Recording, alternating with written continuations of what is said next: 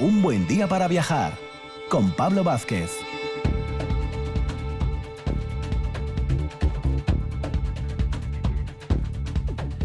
Muy buenos días, Asturias. Sábado 27 de febrero, último coletazo ya del mes. Y sí, no os habéis confundido, ¿eh? esto es RPA y esto es Un buen día para viajar. Programa de difusión turística, viajera, histórica, artística, etnográfica, gastronómica de RPA. Dos horas que tenemos por delante, desde las 8 de la mañana hasta las 10, para hacer ese recorrido viajero a través de las ondas de radio aquí en la Radio Pública de Asturias. La primera hora, como siempre, las recomendaciones literarias y viajeras desde la buena letra con nuestro amigo Rafa Testón. Sara Moro, nuestra historiadora del arte, nos llevará a reconocer una vez más el Museo de Bellas Artes de Asturias y Francisco Borge nos llevará para cerrar la primera hora de nuevo a Castrillón para hablar del famoso castillo de Gauzón.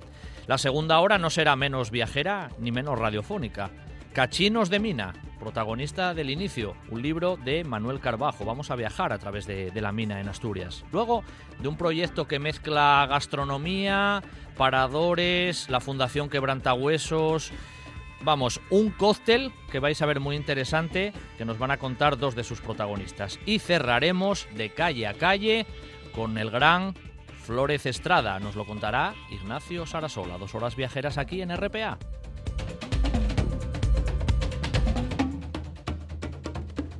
Un buen día para viajar con Pablo Vázquez en RPA.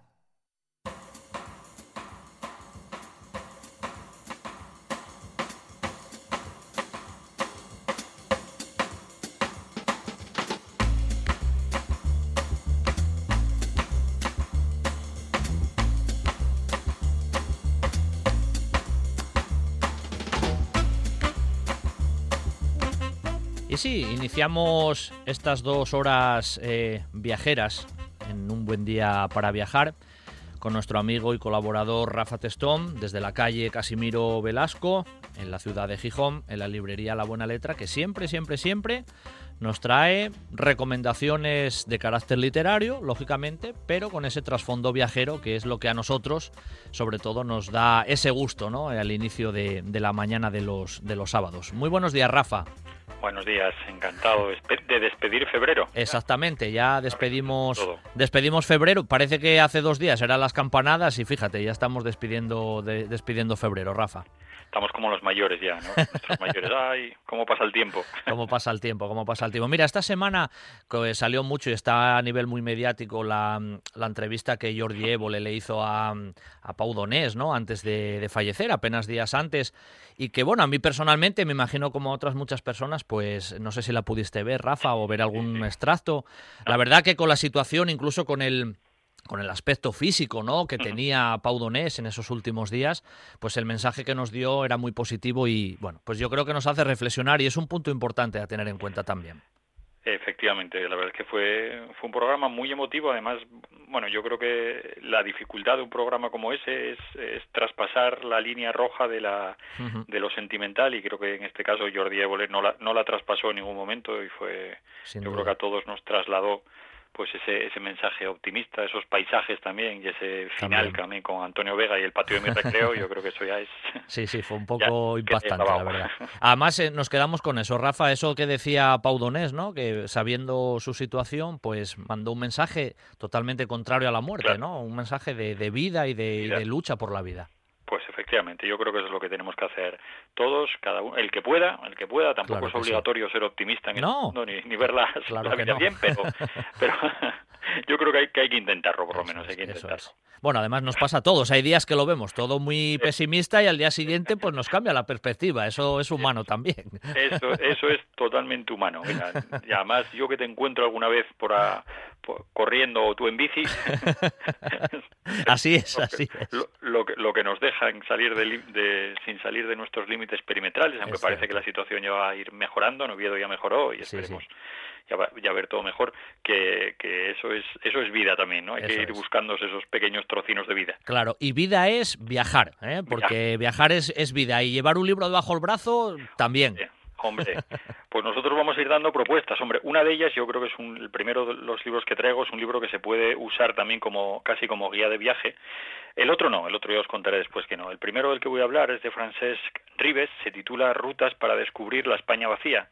Yo creo que hay que parar, eh, editado por Anaya Turing, yo creo que tenemos que pararnos un poco primero en ese concepto de España vacía, apunado eh, por el por el escritor acuñado, perdón, por el escritor eh, Sergio del Molino cuando en Turner publicó hace unos, yo creo que fueron cuatro o cinco años, ese ensayo llamado La España vacía, en la que bueno venía a hacer un recorrido también, aunque sin un interés turístico, sino simplemente por por por bueno recoger esa situación de España donde pues se concentra buena parte del territorio, pero muy poca muy poca población. Territorios que que tiene una población de un 8%, territorios semidesconocidos y que estamos abandonando, que ya, ya en general se está abandonando, concentrados sobre todo por bueno por la zona de Castilla-León, La Rioja, Navarra, Aragón, Comunidad Valenciana, Extremadura.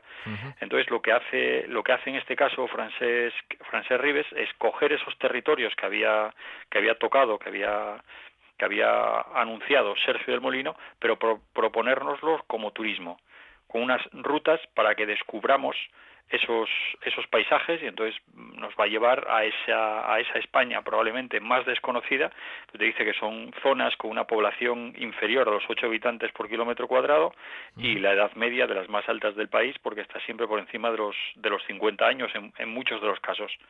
Son regiones muy afectadas por la despoblación, por el envejecimiento y además eh, va haciéndote ese recorrido por las comunidades y dice que en cualquiera de ellas se puede encontrar ya municipios que están al, borde de la extinción.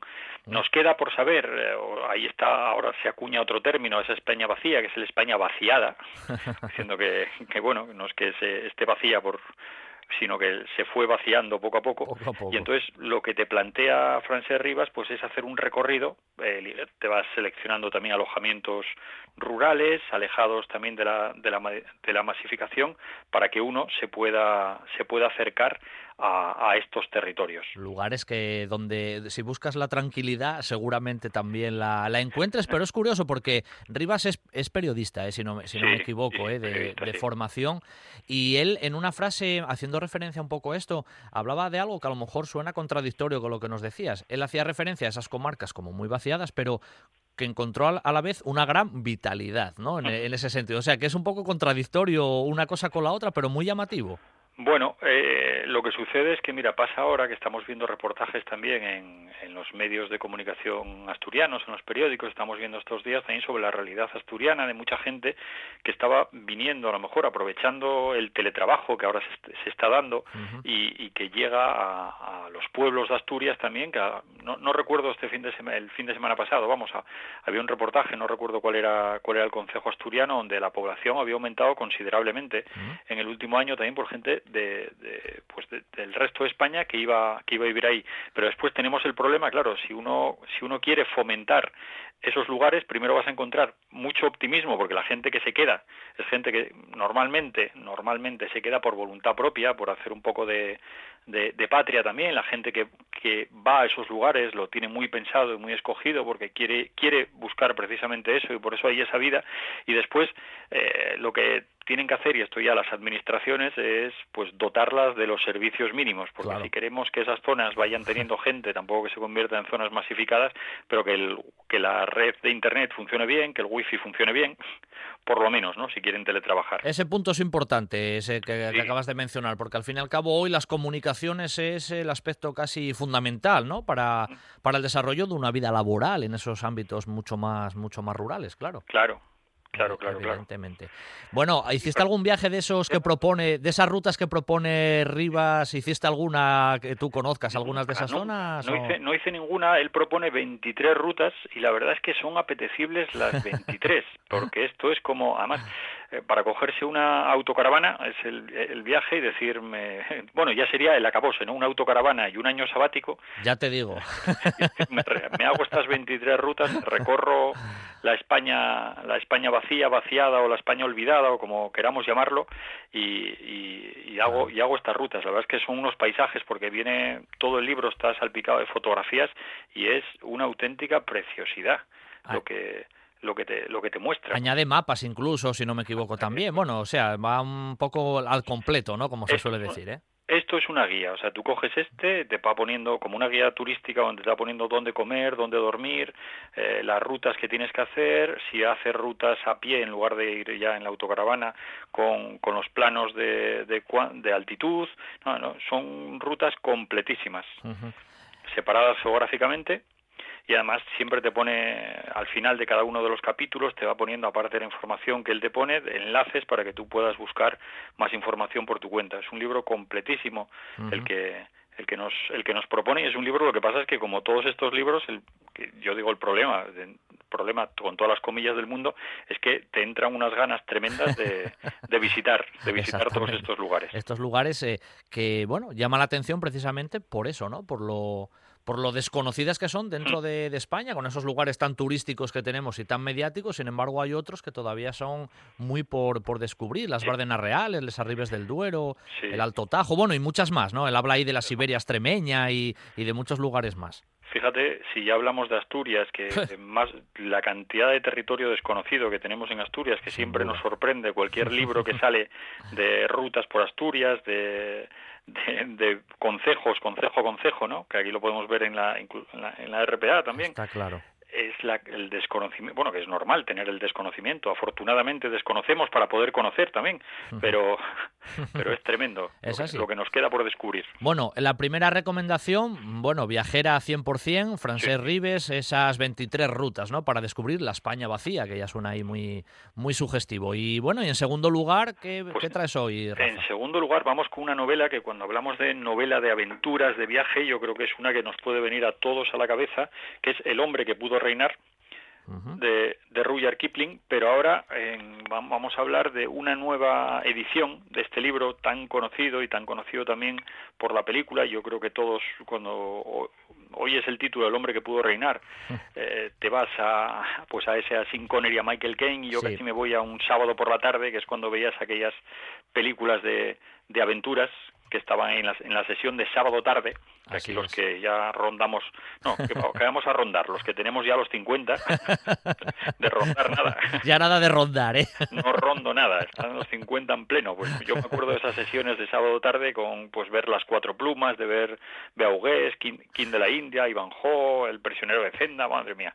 Claro, Quintín Dubar, Horizontes Perdidos, Halcón y la Flecha, y recuerdo perfectamente la primera vez que vi El hombre que pudo reinar, dirigida por, por John Huston y con Sean Connery y Michael Caine, que me pareció una película espectacular. Ah, espectacular. Ahora llega este, este clásico de Rudyard Kipling, eh, en una nueva edición, editado por Fórcola, llega una nueva edición que ya llega con un nuevo título también, porque se encarga la traducción a Amelia Pérez de Villar, una de las grandes traductoras de, en lengua inglesa, y ella lo traduce como el hombre que llegó a ser rey. Anda que en realidad, es, eh, si te pones a pensar, bueno, ya no tanto por el inglés, pero uno si conoce un poco la historia, eh, el hombre que llegó a, es más cierto ese el hombre que llegó a ser rey que el hombre que pudo reinar porque llegó a ser rey. Evidentemente, sí. Luego al final no es que pudo, sino que, que, fue. Este libro además viene con un prólogo de Eduardo Martínez de Pisón y un epílogo de uno de los grandes viajeros y comentaristas de, periodistas de viajes como es Ignacio Peiró, que ahora está editando algunos libros en, también en, en libros del asteroide. Viene también con bueno imágenes eh, imágenes de paisaje de, de Kafir y sobre todo, bueno, porque aquí tenemos ese hombre que, que, vuelve a, a, Kafiristán, ¿no? que es ese, ese territorio en el que transcurre, ese territorio indio en el que transcurre esta novela, que yo creo que es una novela que a todos los chavales y chicos y chicas de, leerla con 16, 17 años como novela de aventuras es una auténtica delicia y después con más con, más años pues seguir disfrutando de, de esta historia de estos dos intrépidos viajeros de cuando viajar se convertía en una auténtica aventura, porque en ahora ya el, viaje y la aventura eran sinónimos. Claro, claro. Bueno, Kipling ya es un personaje importante, ¿no? Quiero decir, hablamos de un, un grande. Sí, sí, sí. Aquí estamos hablando de uno de los más grandes, que es Rudyard Kipling, aunque él nació en Bombay y vivió los primeros años eh, de, su vida en Bombay, después ya se trasladó, se trasladó a Londres con esa cultura, con, esa, con esa cultura inglesa, pero bueno, no, no es uno de los grandes hombres de la literatura británica y mundial. Sin duda. Además, Rafa, es lo que tú decías al principio, cuando, cuando te hablan de ese título, ¿no? El hombre que pudo reinar, a la mente viene la parte siempre cinematográfica, ¿eh? la de Sin Connery y Kane, como decías tú, que en realidad nos quedó en el imaginario a todos. ¿eh? A lo mejor el libro pues en el fondo, a lo mejor era más, no digo que fuera más desconocido, que no, porque es un libro importante, pero sobre todo la, película es lo que viene más en mente. Sí, sí, siempre, siempre te lleva a la mente la, película. Y son de estos, de estos libros que, con, poniendo todas las comillas, todos los paréntesis, son los libros que yo siempre digo que mató el cine. Porque conoces la historia perfectamente y no vas a, a la novela de la, de, la, de la que es original. Claro. Está, y, hay que ir a la bueno, hay que ir, si te apetece tienes que ir a la novela porque vas a descubrir también una gran novela de aventuras. Lo que pasa es que se hace esa película tan maravillosa. Ya. Con ese, yo voy a ponerme viejuno también, con ese con ese cartel de cuando los carteles de cine eran joyas. Joyas, joyas, sí, sí, sí, nunca mejor dicho esos esos carteles que te apetecía tener bueno que decoran cualquier cualquier pared esos carteles de cine y es una y es una auténtica delicia ver a, a estos además dos grandísimos actores como eran Sean Connery y Michael Caine. Bueno Rafa a Sean Connery le pasó algo parecido yo creo a nivel cinematográfico también con otra con el nombre de la rosa que yo creo que por ejemplo es un libro que todo el mundo cuando piensa piensa en Sean Connery allí delante del castillo con Alzo no al final son cosas que pasan a veces con la cinematografía y la literatura automáticamente Guillermo de Baskerville. Te viene a la cabeza sin correr y es que no puedes evitarlo.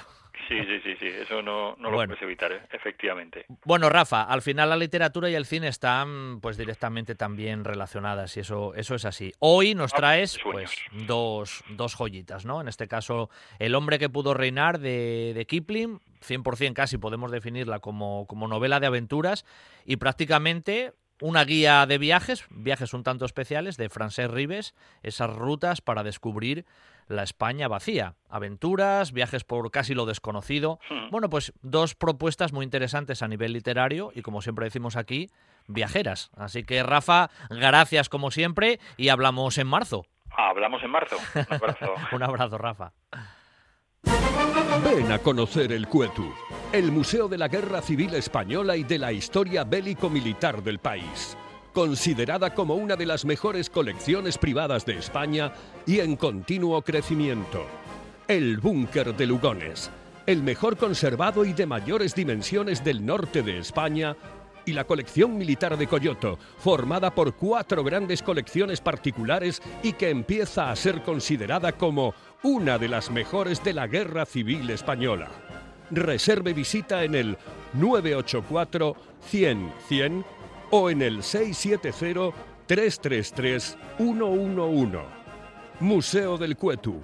Historia de Asturias. Historia de España. Estás escuchando, escuchando RPA, RPA, la radio autonómica de Asturias. La nuestra.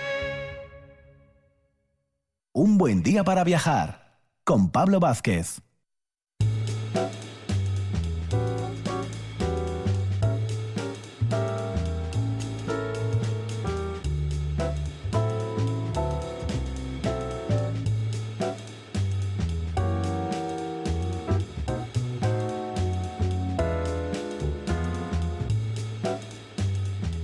Bueno, como solemos hacer habitualmente, ya sabéis, en esta primera hora del sábado saltamos desde la buena letra en Gijón al Museo de Bellas Artes en Oviedo y como también ya es habitual y prácticamente desde el principio de un buen día para viajar allí por el mes de, julio, pues nos acompaña Sara Moro, que haciendo casi una recopilación rápida, ya hemos traído aquí a la sección pues por encima de las 60 obras lo cual, bueno, no está nada mal desde el punto de vista radiofónico. Muy buenos días, Sara. Muy buenos días, Pablo. bueno, nos encontramos aquí, que decía yo, que los meses pasan rápido, que desde el mes de, de julio, pues estamos ahí desgranando, ¿no? Como quien dice, obras y autores que tenemos en el Museo de Bellas Artes y que ya hemos traído a colación 60, 60 cuadros, así hablando y redondeando, que bueno, para una sección radiofónica no está mal, Sara, que no. No, ni mucho menos. Un número ya, bueno, con, con enjundia, ¿no? Sin duda, sin duda. Y vamos a seguir, ¿eh? Eso espero, eso espero. Es, es bonito que el arte no solo entre por los ojos, sino que entre también por, por los oídos, ¿no? Y deleitarnos de otra manera. Claro. Además, siempre... Son encantados. El objetivo que tenemos aquí tú y yo en este sentido, Sara, más en esta parte tuya, es que una vez que se oiga, cuando se pueda, pues la gente vaya ¿eh? al museo y lo, y lo vea in situ, ¿no? Porque, bueno, al final siempre un uno disfruta a través de, lógicamente, de, la vista y en el Museo de Bellas Artes, pues lógicamente ese es el objetivo principal. Y hoy, si no me equivoco, Sara, volvemos a esa donación de Plácido Arango que tanto juego da para el programa y que tanto juego da para el Museo de Bellas Artes en sí. Pues sí, creo que bueno, eh, con la llegada de, las obras, ¿no? Que, estaban, bueno, o que Plácido Arango tenían, disfrutaban su fruto vitalicio y que ahora, bueno, pues ya forman parte, ¿no? De, los huesos, ¿no? Del armazón de, ese museo.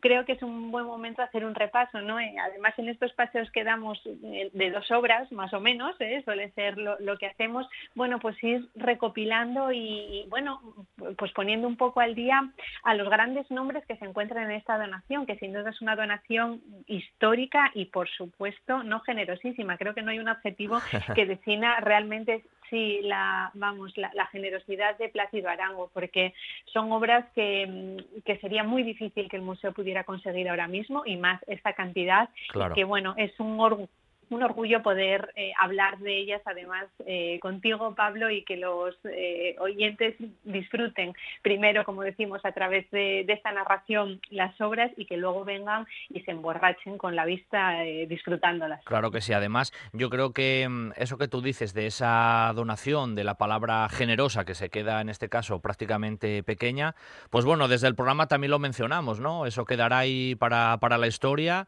y la palabra o el nombre Plácido Arango irán, irán ligados ya irremediablemente con el Museo de, Bellas Artes y con ese legado tan importante a nivel artístico, eso está claro pues sí, eh, lo, menos que, podemos hacer, ¿no? Que, ese nombre no se pierda y que lo podamos eh, rememorar disfrutando estas obras, que creo que era lo que le hacía feliz a, Plácido Arán. Bueno, vamos, vamos como siempre en esos pequeños saltos cronológicos, bueno, pequeños o grandes, depende, ¿eh? En este caso, en este caso tenemos ahí más o menos siglo XIX y siglo XX, si no me equivoco, o sea, tampoco es muchísimo. Y en el primero nos traes una obra que, en cuanto tú la nombres y digas quién es, invito a, a nuestros oyentes a que ahí desde la tablet, desde el teléfono, desde el ordenador, abran la imagen porque les va a llamar mucho la atención, seguro. Sí, es un nombre muy querido en el museo y mm, que a mí personalmente además siempre me cautiva y es Genaro Pérez Villamil, el artista del que vamos a hablar. Es la única obra que en la donación llega del siglo XIX y es además la única obra que presenta un tema eh, asturiano. La obra se titula Una procesión en la Catedral de Oviedo, es una pintura de 1837 y nos muestra una muy peculiar, podría decir, vista de la Catedral de Oviedo. Hace, no, sé, hace unas semanas yo creo que hablábamos de una de las carnavaladas de Baristo Valle, seguramente lo recuerdas, Pablo, y hablábamos de, cómo de alguna manera eh, también aparecía la Catedral de Oviedo un tanto disfrazada. Pues eh, creo que podríamos eh, incluir en esa serie de de, disfraces arquitectónicos la que nos propone Genaro Pérez Villamil con, esta obra, en la que sí que es cierto que se respeta de alguna manera la, torre de la catedral, pero luego el resto ¿no? de, elementos arquitectónicos es lo que bueno podemos denominar una fantasía total y absoluta, pero bueno, una fantasía que va pareja al espíritu eh, romántico de este magnífico creador del que el museo además cuenta con, con, otras, eh, con otros óleos y con varios dibujos. Eso te iba a decir, ¿eh? porque al fin y al cabo, pues Villamil es una de esas figuras que está directamente relacionada con esa pintura del romanticismo, en este caso español, y que, bueno, tuvo una relación importante mm, con Asturias, ¿eh? sin duda incluso a nivel familiar tenía cierta relación con Asturias, visitó nuestro, nuestro terruño en más de una, en más de una ocasión y es uno de esos grandes pintores, a pesar de que, bueno, falleció no excesivamente mayor, con apenas no llegó ni a los 50 años, pero con un legado muy importante dentro de esa pintura romántica. Sí, sí, sin duda. Bueno, cuando hablamos de paisajismo romántico, eh, el, paisajista por excelencia es Genaro Pérez Villamil. Y es que, bueno, tenemos que tener en cuenta que el paisaje hasta entonces en España era casi un telón de fondo, no, no tenía el protagonismo que va a tener a partir de Genaro Pérez Villamil. Y además, eh, bueno, aunque él siempre o en las obras ¿no? en, su primera época eh, siempre tuvo cierto, cierta inclinación por el paisaje. Sí que es cierto que en 1833, a la vuelta, él, eh, viajará a San Juan de Puerto Rico, donde llevará a cabo la decoración de un teatro. Cuando vuelve a España en 1833, conoce a David Roberts, que es un paisajista inglés, eh, vamos, que, lo cautiva totalmente y de alguna manera el estilo romántico de, de Roberts será entendido y, tomado por el propio Villamil. Entonces, a partir del año 33 eh, se abre esta etapa que podemos denominar romántica, ¿no? Y, de alguna manera va a ser eh, la base sobre la que otros grandes paisajistas eh, posteriores españoles, bueno, pues sustenten su, su, obra. Y uno quizás muy conocido y que además tenemos presente en el museo es Martín Rico. Ah. y es muy curioso porque aquí en el museo tenemos una una, obra de eh, que representa el santuario de, Covadonga, de Genaro Pérez Villamil, datada de 1850, y seis años después eh, tenemos una vista eh, ya totalmente diferente de uno de sus discípulos, de Martín Rico, en la que ya vemos cómo deja de lado esa vertiente romántica y ya se va a caminar por una realista, con lo cual en muy poco tiempo va a ser un género que, tome vida y que tome además una vida eh, muy, muy rica, ¿no? Y, y bueno, artistas como Martín Rico, como Carlos de Aes, también en el museo, o posteriormente Beruete, bueno, pues nos van a dejar unas imágenes preciosas del paisaje. Sin duda, sin duda. Y, como decía antes de hablar específicamente del título del cuadro, aconsejaba a los oyentes, los que puedan, que buscaran esa imagen, ¿no? Porque sí, la Catedral de Oviedo Vale, podemos reconocer más o menos la, aguja, ¿eh? lo que es un poco esa parte, pero luego todo lo demás es una especie ahí de transformación brutal del gótico, del, incluso del entorno que se ve de casi de palacios, casi castillos en los alrededores, que bueno, ya no es Oviedo, pero bueno, ahí está el juego precisamente de ese romanticismo y de lo que tú decías casi, transformar a modo carnavalesco prácticamente la, un disfraz, ¿no? En este caso de la propia catedral y de las gentes que se ven, incluso de los ropajes también que llevan en esa procesión inmensa.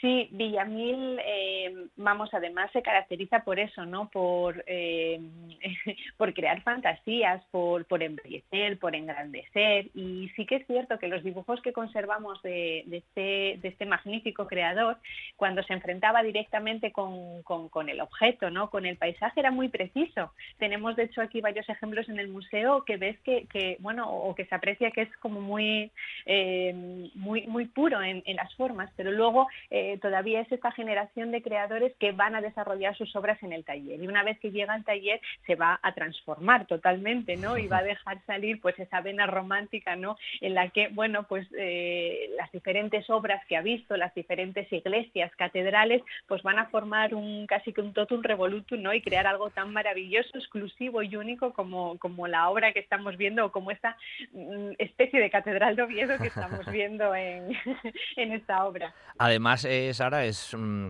no falta detalle, es un gótico muy muy recargado y muy muy bello, ¿eh? muy bello lo que es la imagen en sí de la propia catedral, tirando ahí de, transformación. La verdad que es, es preciosa, parece una ciudad ahí casi muy, muy medieval y las personas que van en la procesión llevan también ropajes que nos hacen viajar más atrás en el tiempo incluso. Exacto. Eh, otra de las claves de la obra de Villamil es introducir, no es un paisaje mm, puro, ¿no? Como en el que solo se representen eh, montañas, ¿no? O, naturaleza salvaje, sino que va a ser un paisaje que todavía dentro de ese romanticismo tenemos que entender de otra manera, ¿no? Y la arquitectura va a ser fundamental. Y sobre todo la arquitectura medieval, de ahí que tenga tanta importancia la obra que estamos viendo. Pero además esa arquitectura se va a acompañar en muchas ocasiones de eh, personas que por un lado le van a permitir pues mm, dimensionar un poco el espacio y esto cobra sentido eh, sobre todo en los interiores que crea que a veces son mucho más eh, grandes ¿no? que, en realidad eh, serían pero además nos permite ubicar o bien geográficamente o bien cronológicamente la escena que se está llevando a cabo. De hecho, en esta obra, si nos fijamos en los trajes, mm, vamos a viajar hasta el siglo XVI, con lo cual, bueno, es como un, doble viaje, ¿no? Por la fantasía, pero también por el tiempo. y lo que vemos, de hecho, es una procesión eh, una procesión que en su día se identificó con, una procesión eh, de, la de, la festividad del Corpus, pero que años después eh, se ha rastreado de alguna manera la, imagen de la Virgen que porta y se ha identificado con la Virgen de la Soledad que hay aquí en la Catedral de Oviedo y por lo tanto es una imagen que se saca en Semana Santa y no en el Corpus, con lo cual, bueno, pues el rastreo a veces de, alguna de estas claro. pues nos permite todavía precisar más el momento eh, que quería presentar eh, Villamil, ¿no? Y que lo hizo además con, con, esta genialidad, ¿no? y, esa, y, esta, y, porque es además una pintura que casi es como joyas, eh, ¿no? Porque claro, en, en una fotografía no se aprecia, pero todos estos pináculos y toda esta decoración arquitectónica, eh, hay partes en las que además Villamil deja una mayor presencia del pigmento, con lo cual parece que incluso tiene un volumen más potenciado, más escultórico y el efecto es eh, espectacular, la verdad, sí, sí. bueno, como veis, como veis me gusta mucho además a mí Villamil, entonces me, entusiasmo especialmente. No se puede decir, no, pero es que no se puede decir lo contrario, la verdad que mm, tiene una, una calidad eh, espectacular aparte de ese juego imaginario, ¿no?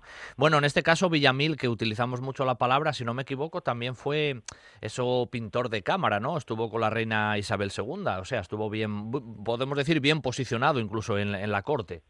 Sí, a pesar de su, de su corta vida, como bien decías tú al principio, él nace en 1807 en, en Ferrol, aquí es, el vecino nuestro, ¿no es así?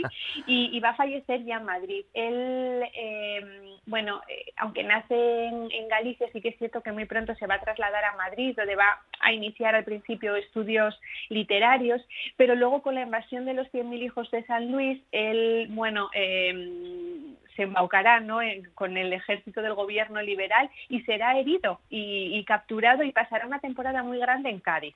Y allí va a iniciar su, bueno, su, formación pictórica, por así decirlo. Y tras ese viaje que mencionaba a Puerto Rico, a su vuelta y el contacto con David Roberts, su carrera además eh, va a ascender, pero de una forma súper rápida. Vivirá también unos años fuera y bueno, será uno de los creadores ¿no? de esa obra eh, titulada España Artística y Monumental, ¿no? que nos ha dejado imágenes tan maravillosas de muchos de los monumentos eh, de nuestro patrimonio nacional ¿no? Y, que es una obra bueno, de referencia dentro de estos libros de viajes ¿no? del siglo XIX. Correcto. Bueno, vamos a, vamos a viajar otra vez ahora en el tiempo, ¿no? en esa línea que llevamos tú y yo temporal y de Villamil, de esa gran figura del romanticismo pictórico pues español, vamos a pasar a una figura tal vez un poco más desconocida entre el gran público y con una imagen muy llamativa. Bueno, es que las obras de este autor son muy llamativas casi todas, ¿eh, Sara? Sí, eh, es además, bueno, cambiamos eh, de la pintura y pasamos a la escultura. Dentro de la donación de Plácido Arango llegan dos esculturas contemporáneas, una de los años 80, que es la de Cristina Iglesias, y eh, la más joven de todas las obras que conforman esta donación se debe precisamente a nuestro siguiente protagonista, que es Juan Muñoz un artista que desgraciadamente también vivió eh, muy poco, una cronología muy similar a la de Genaro Pérez Villamil. Nace en Madrid en 1953 y va a fallecer en Ibiza en el 2001. Con lo cual es un artista que tampoco llega a los 50 años, pero que al igual que Villamil en muy poco tiempo eh, consigue hacerse un nombre eh, en la historia del arte ¿no? y, y, en el momento en el que viven sobresaliente. Y nos llega una escultura maravillosa que se titula Balcón con dos figuras eh, y que nos pone un poco al día en lo que supuso la obra de Juan Muñoz en el, en el panorama artístico eh, de la segunda mitad del siglo XX y es esa actualización de la escultura además en clave figurativa que es eh, como, como el lado opuesto ¿no? de lo que estaban haciendo los otros importantes nombres de la escultura y además lo hace con una personalidad muy marcada. Eh, Juan Muñoz eh, es además una persona o fue un artista eh, polifacético, ¿no? no solo trabajó la escultura, sino que hizo obras radiofónicas, teatrales, dibujos, escritos, ensayos. Era un, bueno, un, humanista, ¿no? una de estas almas que además tienen cabida para, todo.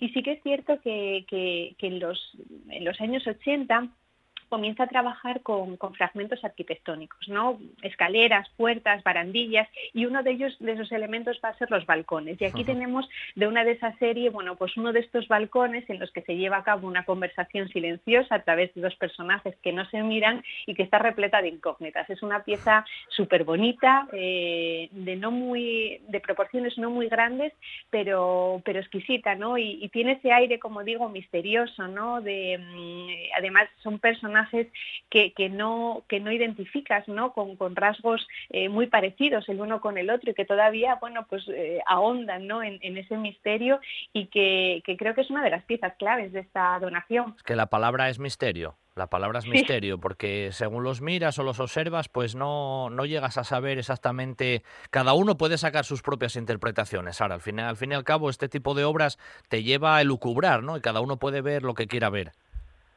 Sí, además, bueno, luego tiene unos matices en lo que a los materiales se refiere, ¿no? El, balcón es un balcón de bronce, pero las figuras son de terracota. Entonces, ah. sí, se genera esa sensación, bueno, pues o, eh, de, diferencia entre los materiales, los colores. Los personajes, además, no son como maniquís, ¿no? Porque realmente no están vistiendo ropa, pero tampoco se aprecia una anatomía muy marcada, con lo cual, bueno, es, es, es un baile entre interrogantes, ¿no? Que te tiene, bueno, pues yo creo que como atrapado, ¿no? Una buena película cuando no puedes quitar los ojos de la pantalla, pues de igual manera funciona esta escultura que, atrapa, ¿no? Y, que además sí que es cierto que mm, eh, en el museo carecíamos, ¿no? De, obra contemporánea de Juan Muñoz, y, mm, evidentemente es un artista además muy cotizado, eh, pero además de esta época de los años 90, eh, esta es una, una, obra de 1992 tan interesante, ¿no? Y, y bueno, que junto a la de Cristina Iglesias, que es esa vertiente ya más abstracta, Además, bueno, es curioso porque Juan Muñoz y Cristina Iglesias por entonces estaban casados, eran ah. marido y mujer, y esta obra nace precisamente en un momento en el que ellos están viviendo en Roma, en, el Trastevere, oh. y bueno, pues tiene, no lo sé, tiene, tiene también esa parte nostálgica, ¿no? O esa intrahistoria que podemos, eh, o que nos hace relacionar las dos esculturas y que todavía, bueno, pues le dan un matiz eh, más cercano. Pues sí. Ese, ese detalle yo creo que es interesante, ¿no? Al final estaban viviendo los dos en Roma, bueno, una ciudad artística que tú y yo muchas veces mencionamos 100%. Pero bueno, sin duda, eh, hay que decirlo también, porque estamos ya, bueno, en los últimos, en los últimos segundos, que en el Museo de Bellas Artes no solamente hay pintura, en el Museo de Bellas Artes pues también tenemos representaciones escultóricas y, y muy importantes, Sara. Sí, eh, sí que es verdad que el número de pinturas es mucho mayor y en muchas ocasiones eh, nos referimos al Museo de Bellas Artes de Asturias como la Pinacoteca, pero sí que tiene eh, grandes ejemplos. Y de hecho, este jueves se ha inaugurado la obra invitada, que son dos maravillosas esculturas de Juan Alonso de Brilla, Villabrille y Ron, un escultor barroco asturiano que, si te parece, te la... Otro día hablaremos de él, claro, porque, porque ya que lo dices... bueno, Sara, hoy, hoy se, nos echa, se nos echa el tiempo encima y eso queda ahí pendiente, sin duda, no te quepa duda. Hoy te doy las gracias por traernos este balcón con dos figuras de Juan Muñoz y esa procesión tan espectacular de la Catedral de Oviedo de, de Villamil. Como siempre, gracias y el sábado que viene volvemos al Museo de Bellas Artes contigo. Un beso. Un beso grande. Hasta pronto, Pablo. Sidrería Parrilla La Carballera de Granda. La calidad, la atención y el servicio de siempre con la seguridad que solo un equipo de profesionales como el de la Carballera puede darte. Cocina para todos los paladares, amplios salones, terraza con atención personalizada. No es un mito, es la Carballera de Granda. La calidad de siempre con la seguridad de hoy. Para sentirte tan seguro como en casa. Sidrería Parrilla, la Carballera de Granda. Estás sintiendo, estás sintiendo RPA, la radio del Principado de Asturias. La Nuesa. Un buen día para viajar con Pablo Vázquez en RPA. ¿Patrocinan esta sección? El 15, en Avenida de Roces 1111. El 15, tu momento del día para disfrutar con toda confianza. Ahora también comida para llevar. Y recuerda, en el 15 tenemos terraza.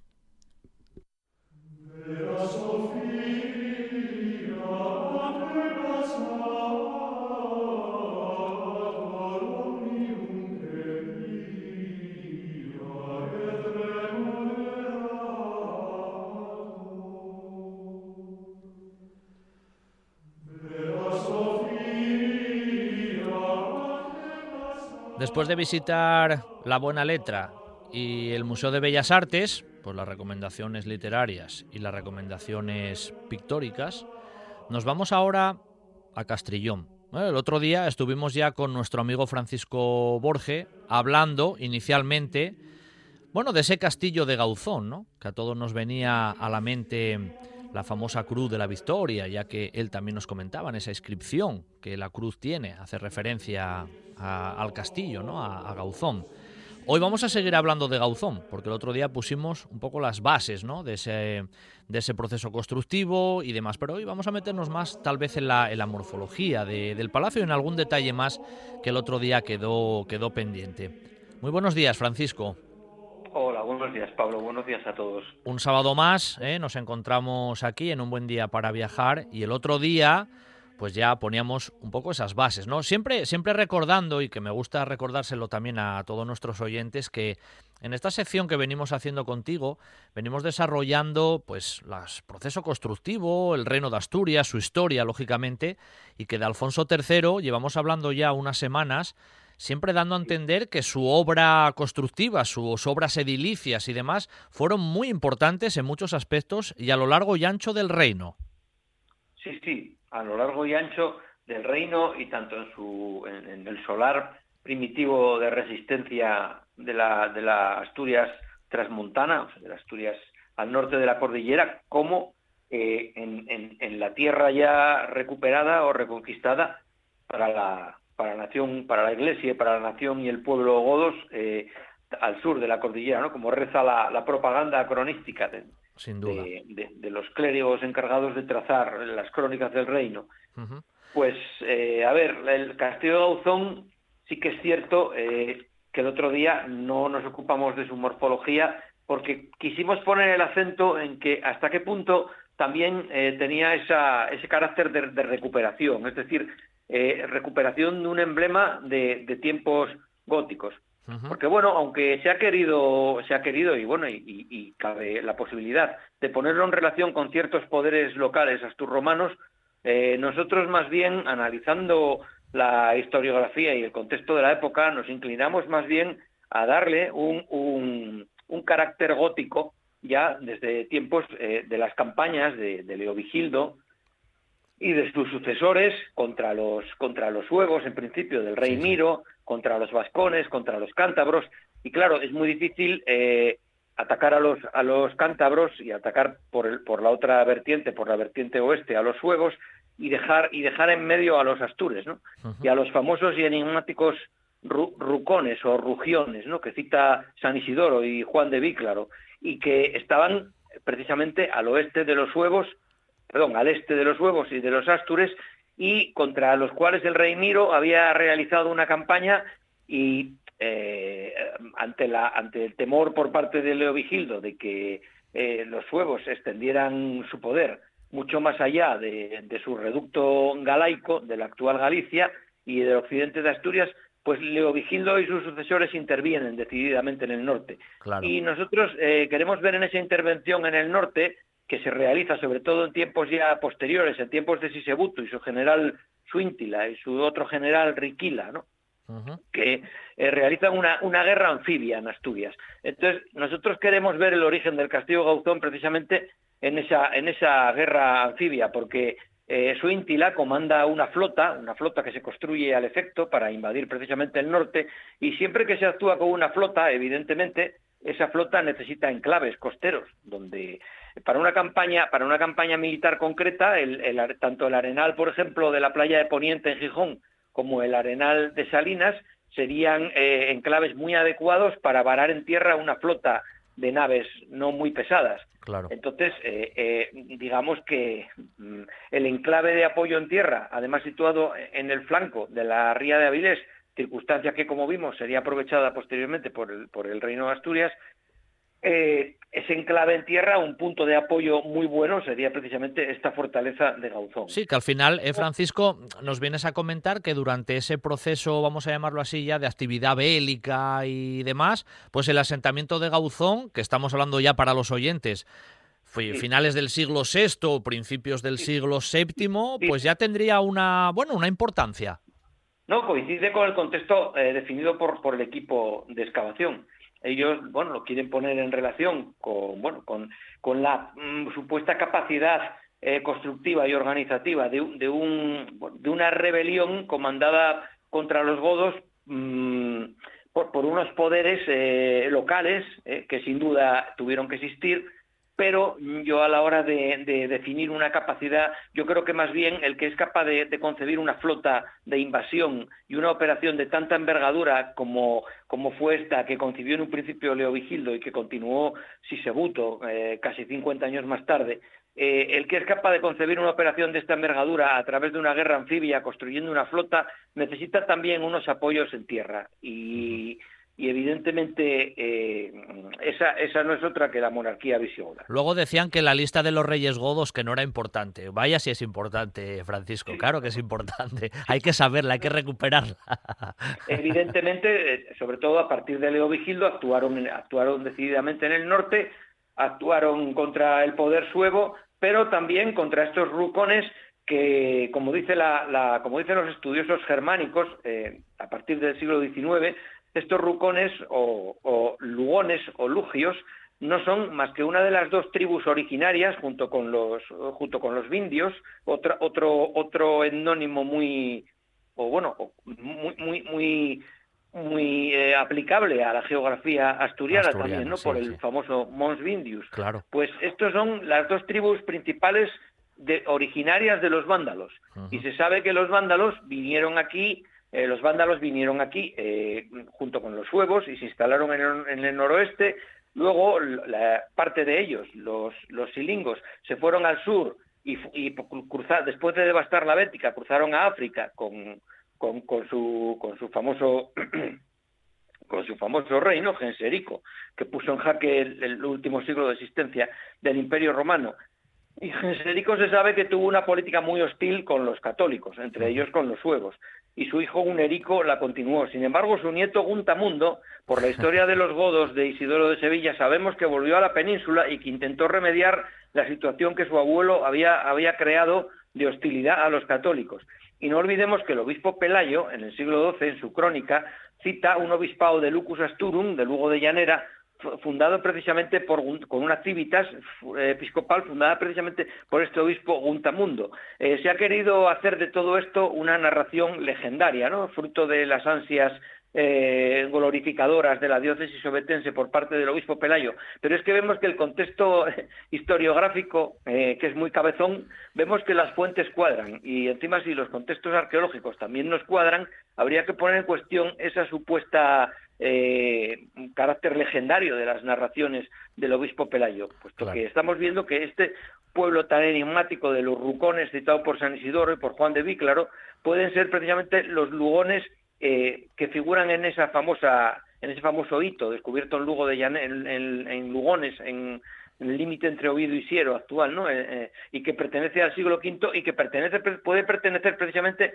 a una deslinde de, territorios entre, como frontera entre los astures, o sea, entre los primitivos habitantes del solar Astur, o por lo menos en estos momentos del siglo V, los legítimamente propietarios de este terreno, y los recién llegados vándalos, ¿verdad? Claro. Bueno, bueno eh, que te iba a decir, Francisco, que mm, claro, ahí englobamos un montón de acontecimientos y siempre de carácter bastante bélico, por lo que nos vienes a comentar, pero metiéndonos en el periodo de, Alfonso III, de su morfología, mm, conocemos más o menos cómo, bueno, conocemos, nos hacemos una idea cómo llegó a ser en tiempos de Alfonso III esa, esa fortaleza. Sí, sí, porque el equipo, el equipo de excavación no solo se ha preocupado de, bueno, de, una formidable eh, investigación, sino que se ha preocupado de una mise en escena, digamos, una puesta en, en escena eh, para, para los interesados en el turismo cultural muy adecuada y que debería sin duda ir a más, ir a mucho más, ¿no? Porque es un ejemplo de, de bueno, de museización de un yacimiento in situ. Entonces, verdaderamente, bueno, la labor y el trabajo son encomiables y, y bueno, eh, pasando a describir, eh, se, percibe muy bien cómo el carácter que tuvo la fortaleza, por lo menos en tiempos del Reino de Asturias. ¿no? Bueno, nos encontramos ante un, ante un peñasco que se sitúa en la vertiente occidental del estuario de, la ría de Avilés, en un promontorio natural que se eleva unos 20 eh, metros, desde los, desde los 15 metros de la cota base hasta los 35 que, que alcanza la Acrópolis. Tiene forma de cacahuete, o sea, tiene forma de fruto seco, ¿no? Con, la concavidad puesta hacia el norte y con el bulbo más, eh, con el bulbo, digamos, más sobresaliente, eh, orientado hacia el oeste-noroeste. Entonces aquí se sitúa la Acrópolis. La Acrópolis, eh, pues, tiene una forma poligonal, más o menos engloba una hectárea y media de, dentro de, de las murallas, que las murallas, pues bueno, vienen, vienen a tener unos 600 metros de, perímetro, me parece que son eh, una cosa así, ¿no? Tiene dos torreones en su parte oriental, dos torreones con unas medidas rectangulares eh, de unos 10, 11 eh, en sentido este-oeste por 7, 8 en sentido norte-sur y que tendrían un alzado, según nuestras, nuestras estimaciones, de unas 2,5 veces lo que sería su lado corto, o sea, unos, unos 22 metros y medio. Oh, que no está nada mal. No, no, sí, pero claro, son atalayas marítimas, también hay que tener en cuenta esto, ¿no?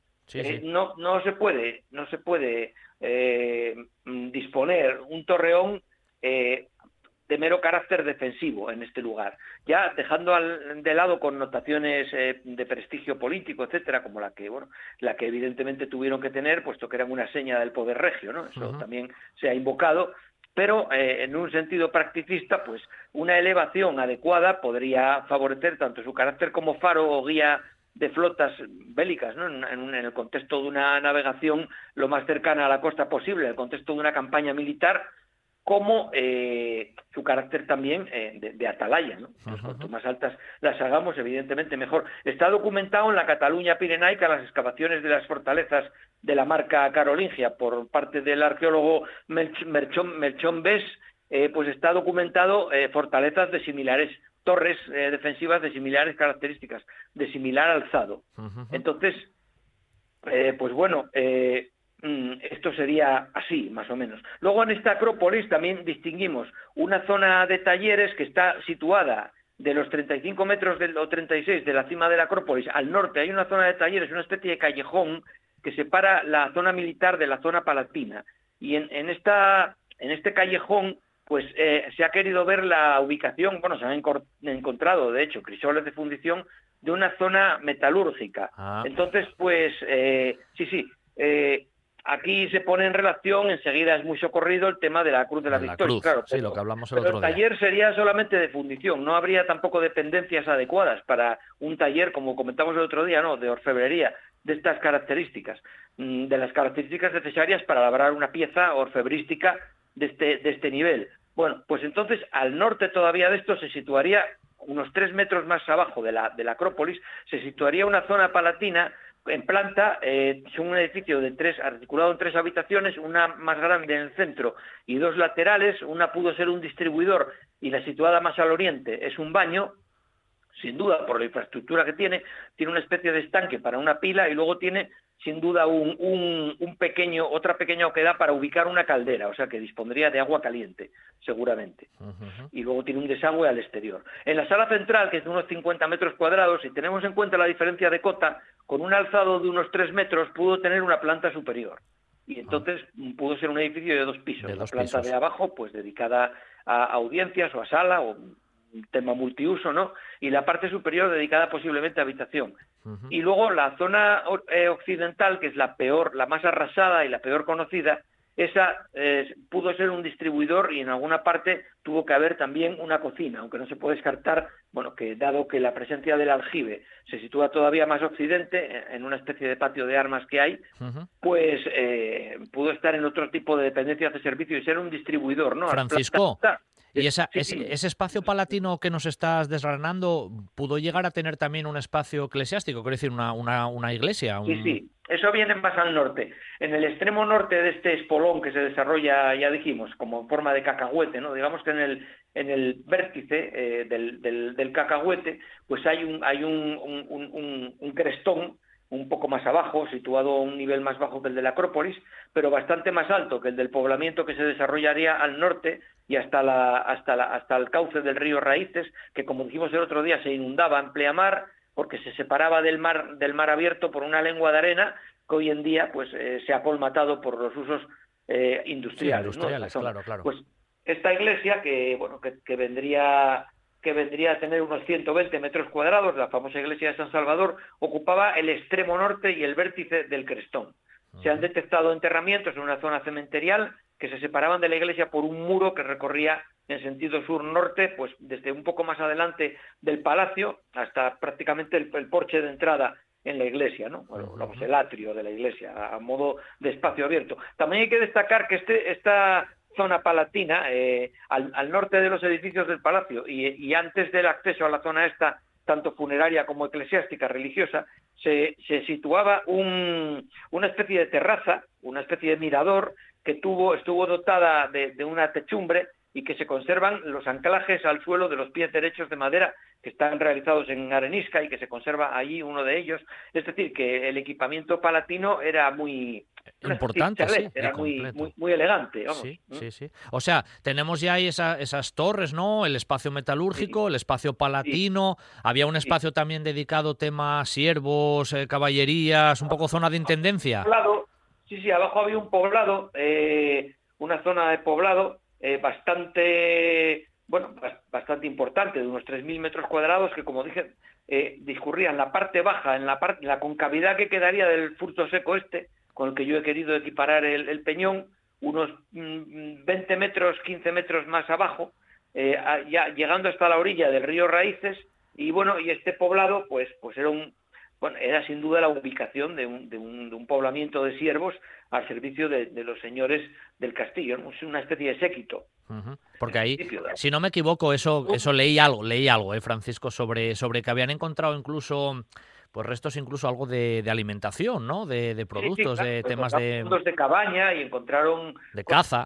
Sí, sí, sí, sí, Entonces, bueno, y luego hay que tener en cuenta el embarcadero. El embarcadero se situaba al, norte de este poblado y era practicable sobre todo en pleamar, porque se inundaba el cauce del río Raíces y entonces hasta ahí podían llegar naves, pues se supone que de poco calado, evidentemente.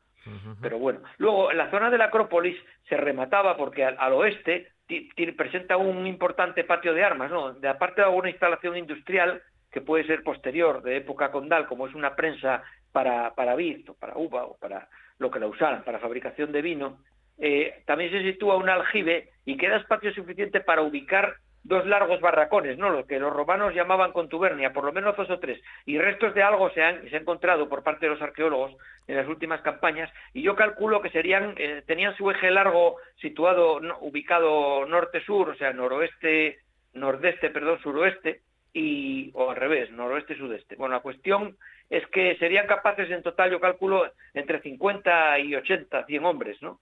Unos edificios alargados que presentaban su lado mayor al amanecer, ¿no? Como corresponde normalmente a los dormitorios en época clásica, ¿no? A los alojamientos legionarios estables. Y sería capaz para una guarnición nada desdeñable. Pues eso, yo calculo unos puede, si eran dos barracones entre 50 a 100 hombres. Claro, ¿eh? que no está nada mal, haciendo, nos estamos haciendo más o menos la idea de, del, bueno, del complejo constructivo que tenía, bueno, ese, ese lugar de, del actual Castrillón. Sí, era un enclave importante porque además estaba situado en la costa. Y yo ya digo que yo creo que hay que contextualizarlo sin duda alguna, pertenezca a uno o al otro bando, hay que contextualizarlo en, el, en, eso, en, la, en, el entorno del, eh, cronológico de las campañas de los reyes godos contra tanto contra los suevos como contra estas famosas tribus de, rugiones o runcones, eh, y, también los Astures. Luego eh, nos consta que en época de Sisebuto efectivamente se produce un levantamiento de los Astures. Se supone que un levantamiento mm, se refiere no a, una eh, sublevación militar en toda regla, sino simplemente a una negativa de los poderes locales a, tributar normalmente. Esto la obediencia pues se reducía a la tributación. Y entonces pues nada, pues si tú te niegas a, tributar y te pones, eh, digamos, en pie de guerra, pues normalmente se te manda un contingente militar y se te vuelve al, redil, ¿no? Claro. Que bueno, entre época de, de, Leo Vigildo y época de Sisebuto transcurren, una campaña y otra transcurren cuarenta y tantos años, cincuenta años. Entonces, pues bueno, es, es en fin, es, es un contexto eh, normal. Ahora, si, por ejemplo, eh, Sisebuto eh, se decidió a organizar una flota, que a partir de Sisebuto los godos ya tuvieron flota, porque en época de Bamba está documentado también que esa flota goda derrotó un primer intento de invasión árabe, que les destruyó unos, unas 270 naves, pero eso fue ya en, en, un contexto geográfico diferente. Diferente, sí, sí, sí, sí. pero, pero vamos a ver, quien ya te digo que quien construye una flota necesita necesita unos, unos varaderos para esa flota. Sin duda, sin, duda, unos, enclaves en tierra.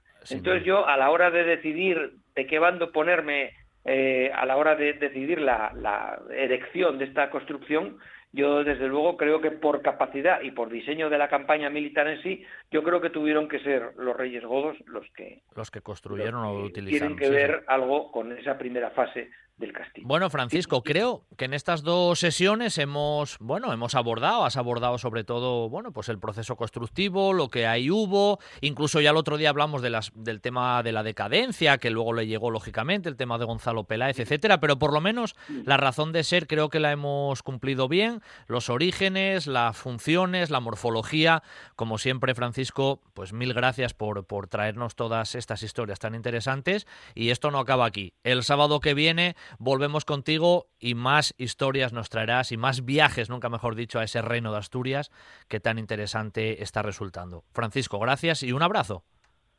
Un abrazo. Buena tarde a todos. Si piensas en chocolate, piensa en Argüelles. El chocolate nuestra pasión. Nuestro secreto, la selección de los mejores cacaos del mundo Descubre todas nuestras variedades y sumérgete con cada bocado en un mundo de sabores, de recuerdos, de sueños. Desde 1912, el chocolate artesano está en Gijón. Piensa en chocolate. Piensa en Argüelles. Si tú estás conmigo, en el área residencial de Nuevo Roces, Café Bar el 15. Gran variedad de desayunos, menú del día, una amplia carta de cervezas y los fines de semana, el mejor ambiente de copas. Vive los mejores eventos deportivos con nuestras siete pantallas gigantes. Y por supuesto, con todas las medidas de seguridad para que solo te preocupes de disfrutar. Avenida de Roces 1111 en el área residencial. Te esperamos en el 15. Ahora también comida para llevar. Y recuerda, en el 15 tenemos terraza. Ven a conocer el Cuetu, el Museo de la Guerra Civil Española y de la historia bélico-militar del país. Considerada como una de las mejores colecciones privadas de España y en continuo crecimiento. El Búnker de Lugones, el mejor conservado y de mayores dimensiones del norte de España y la colección militar de Coyoto, formada por cuatro grandes colecciones particulares y que empieza a ser considerada como una de las mejores de la Guerra Civil Española. Reserve visita en el 984 100 100 o en el 670 333 111. Museo del Cuetu. Historia de Asturias. Historia de España. Esto es RPA, la radio autonómica de Asturias. Un buen día para viajar con Pablo Vázquez en RPA.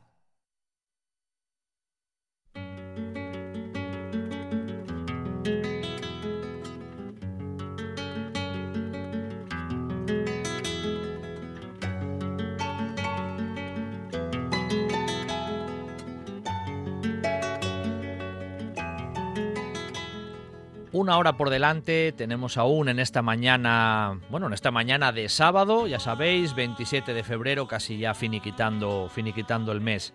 En esta segunda hora vamos a hablar en primer lugar con Manuel Carbajo, que nos va a hablar de su libro, Cachinos de Mina, y de muchas cosas más en relación con esa obra. A continuación de ese proyecto gastronómico, turístico, faunístico, nos van a hablar Ignacio Bosch y Gerardo Vágena de la Fundación del, del Quebranta Huesos y vamos a cerrar con el gran profesor Ignacio Sarasola hablándonos, de Álvaro Flórez Estrada en esa sección que hacemos de calle a calle. Pero ahora vamos a hablar de Mina.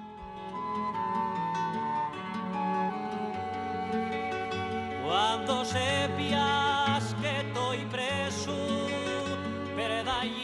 Y sí, vamos a viajar, vamos a viajar a la mina, ¿no? Porque eh, es un libro que está ahí, casi recién, recién salido, ¿no? Es una obra además muy interesante que viaja a lo largo y ancho de la minería asturiana, de su vocabulario, de su historia, y todo eso lo vamos a tratar con su autor, que ya lo tenemos y además nos acompaña hoy aquí en el estudio. Él es Manuel Carbajo. Buenos días, Manuel. Pues buenos días y bueno, encantado. Yo la verdad estoy, un poco acojonado aquí. Pero bueno. Nada, de eso nada. aquí estamos como tranquilinos, charrando, sin, problema. Como, en casa. Oye, fuiste, fuiste profesor muchos años en, el instituto, puede ser La Quintana. Y efectivamente, hasta dos meses. Hasta dos meses que me jubilé por la edad, por... Sí, sí. Un poquitín por todo. Bueno. Pues ahora hay que disfrutar también de la jubilación, digo yo. Estamos, estamos, estamos, aposentando la jubilación. eso, eso, eso. No tengo conciencia. Casi, casi. Además, gustate andar en bici, ¿no? Efectivamente. Bueno, Vamos pues en bici por ahí lo que podemos. Lo que se puede, porque ahora con estas circunstancias y un poco todo más, más bueno, complicado. Siempre pero bueno. aprovechamos, siempre. Mm, pues fíjate, estoy conociendo el concejo de Gijón, pero vamos. De cabo a rabo, ¿eh? Por todas las esquinas. Bueno, y seguro tienes a muchos exalumnos escuchándote también, y bueno, pues mm. aprovechamos también a, saludar a, a todos ellos. Bueno, el libro Cachinos de Mina. Efectivamente. ¿Por qué, ¿Por qué surgió ese, ese proyecto? A ver, fue una cosa que empezó poco a poco. Yo empecé a entrevistar amigos míos, empecé a entrevistar amigas que habían trabajado en la mina y iba poniéndolo en un blog. Tenía, tengo un blog eh, que yo iba colgando ahí los posts diferentes. Y bueno, un día pasé un post a papel, pasé un artículo a papel, luego pasé otro artículo a papel, luego corregí, luego aumenté, luego corté, pinché, rajé. Y cuando me di cuenta ya tenía medio libro, sin darme cuenta, sin darme cuenta, tenía medio libro hecho y luego pues bueno, tuve ahí un poco de pánico escénico, de si voy para adelante, si no voy, eh, si lo hago, si no lo hago y luego me decidí y la verdad que salió un poquitín solo, un poquitín... Sí, sí. Por, por le rodás. Fuiste cogiendo de aquí, de allá, de aquí, de allá. Al final, cuando te diste cuenta, tenías Cuando me di cuenta, yo, yo tenía la mitad y luego la otra mitad era dar un paso y digo, bueno, si doy el paso, pues damos el paso con todas las consecuencias. Claro, claro, claro. Y salió. Y que nos cuentes, ¿qué nos cuentes en Cachinos, en Cachinos de Mina? Voy a tiene un nombre llamativo, Cachinos de Mina, ¿no? A ver, yo lo que os cuento es eh, las historias de los mis vecinos, la, mi gente que tenía, que tengo en Sama, yo soy de, de Sama de Langreo. Entonces yo cuento la historia de los mis vecinos, de las mis vecinas, de la familia de esta gente, de los hosteleros de allí de Langreo, la gente que vendía los cubalibres, la gente que vendía la comida, la gente que ellos hacían lo que ellos vendían los relojes, eh, toda esa gente. Claro. La gente que los curaba. Tengo en 40 entrevistas, pues tengo, me parece que, tres médicos y tres ATS. Y entonces yo la historia de cada uno de ellos. Claro, claro. Y bueno, son historias... A ver, que luego hay que leer ya y que cada uno lo lea y que cada uno... Saque sus que tú no trabajaste en la mina, pero conviviste con la mina toda la vida y con los mineros. Yo es que yo salgo de casa y a la derecha tengo un vecino, a la izquierda tengo otro vecino, cuando yo cuando os decía que andaba en bicicleta, yo había veces que con la peña mía de Sama, con la peña mía de Langreo, el, club ciclista del Valle del Nalón, pues yo estaba a lo mejor con 10 o 12 paisanos y yo era lo único que no había trabajado en la mina. Es que era un, poquitín, era un, poquitín curioso porque tengo tiempo para contarlo. Porque yo salía con a lo mejor 10 o 12 paisanos que yo era el único que no estaba en la mina. Eh, yo no, mm, las palabras sonaban muy raro, las expresiones sonaban muy raro. Entonces luego, cuando ya llevamos 40 kilómetros, dos horas, dos horas y pico, ellos siempre me decían lo mismo. Paz mentira, que vas el último, porque como puedes ir así, porque tú no tienes nada, porque nunca tragaste polvo, porque con el polvo que tragué yo de la mina y con las silicosis que tragué yo de la mina y con las horas que eché en la mina y tú que no tragaste nada más que el polvo de la tiza. Pero a lo mejor un día, dos días, era yo el que iba adelante, era yo el que iba marcando, era yo el que iba mm, llevando el grupo para adelante y decíame prácticamente lo mismo desde otro punto de vista. Claro, como no va a ser bien, como no va a ser así. Si tú no tragaste polvo. Si, tú no tragaste polvo, si tú con el polvo que tragaste de la mina, perdón, con el polvo de la tiza, tú que tragaste el polvo de la tiza, tú que no tragaste polvo, yo que tragué el polvo de la silicosis, yo que te... Le daban vuelta, le daban vuelta. Daban vuelta, daban vuelta muy, muy curiosa. Y además lo que decías, ¿eh? que a lo mejor hablando con esos amigos, ¿no? Tenían un vocabulario que en muchos sentidos hoy hoy a lo mejor ya se va a perder porque, bueno, los minas son un vocabulario, tiene un, un léxico, unas expresiones que, bueno, poco a poco empiezan a desaparecer. La gente hoy ya no habla del libramiento, la gente hoy habla de la nómina. Eh, ese libramiento había que lo poner a la mujer y a la paisana, a la madre, había que poner el libramiento encima de la mesa, eso era sagrado. El turullo, el turullo poco a poco ya va desapareciendo esa expresión tirar el lachu, que aquí en Gijón dicen el palangre, que tirar el palangre cuando, bueno, cuando vas a una discoteca y, y te gusta una moza, aquí en Gijón tienen el palangre, ahí en Gijón, en, perdón, en Langreo, ahí tirábamos el lachu.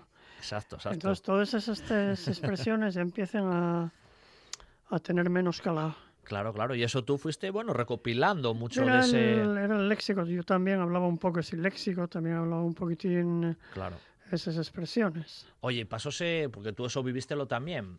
Ahora la minería, pues, de lo que ye, pero hace unos años se pasó mucha fame también en esas zonas, ¿eh?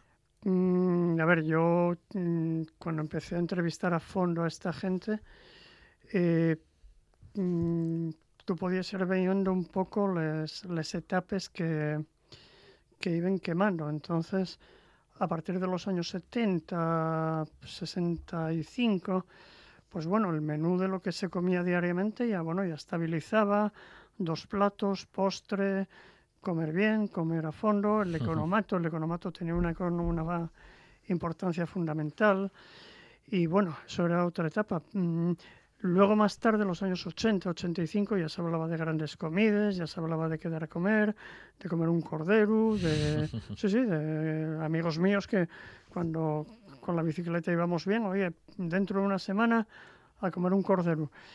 Pero hasta los años 50 se comía poco, y había poco para comer.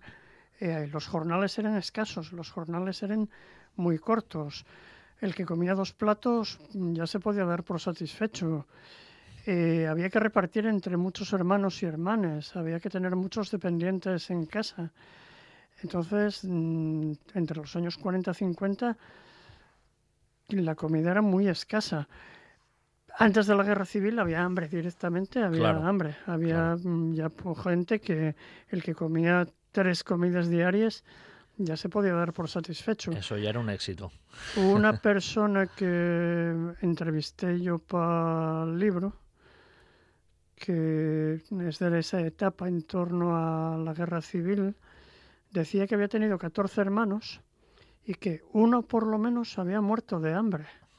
O sea, estamos hablando de, que, de, que, la gente de aquella literalmente moría, de, hambre. Oye, hablando de eso que comentabas ahora un poquitín también, porque de esa gente que tú entrevistaste, algunos llegaron a ser esos famosos guajes de guajes de la mina, como se decía mm. antiguamente.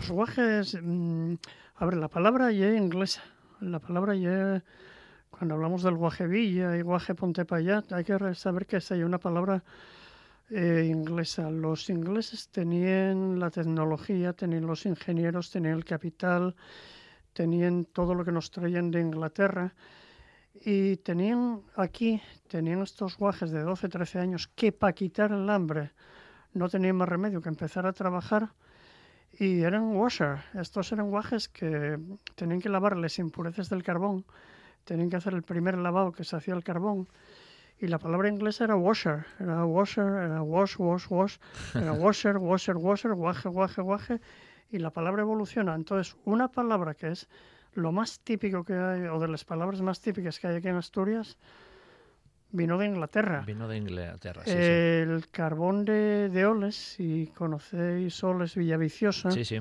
el azabache que se sacaba allí también era el de capital inglés.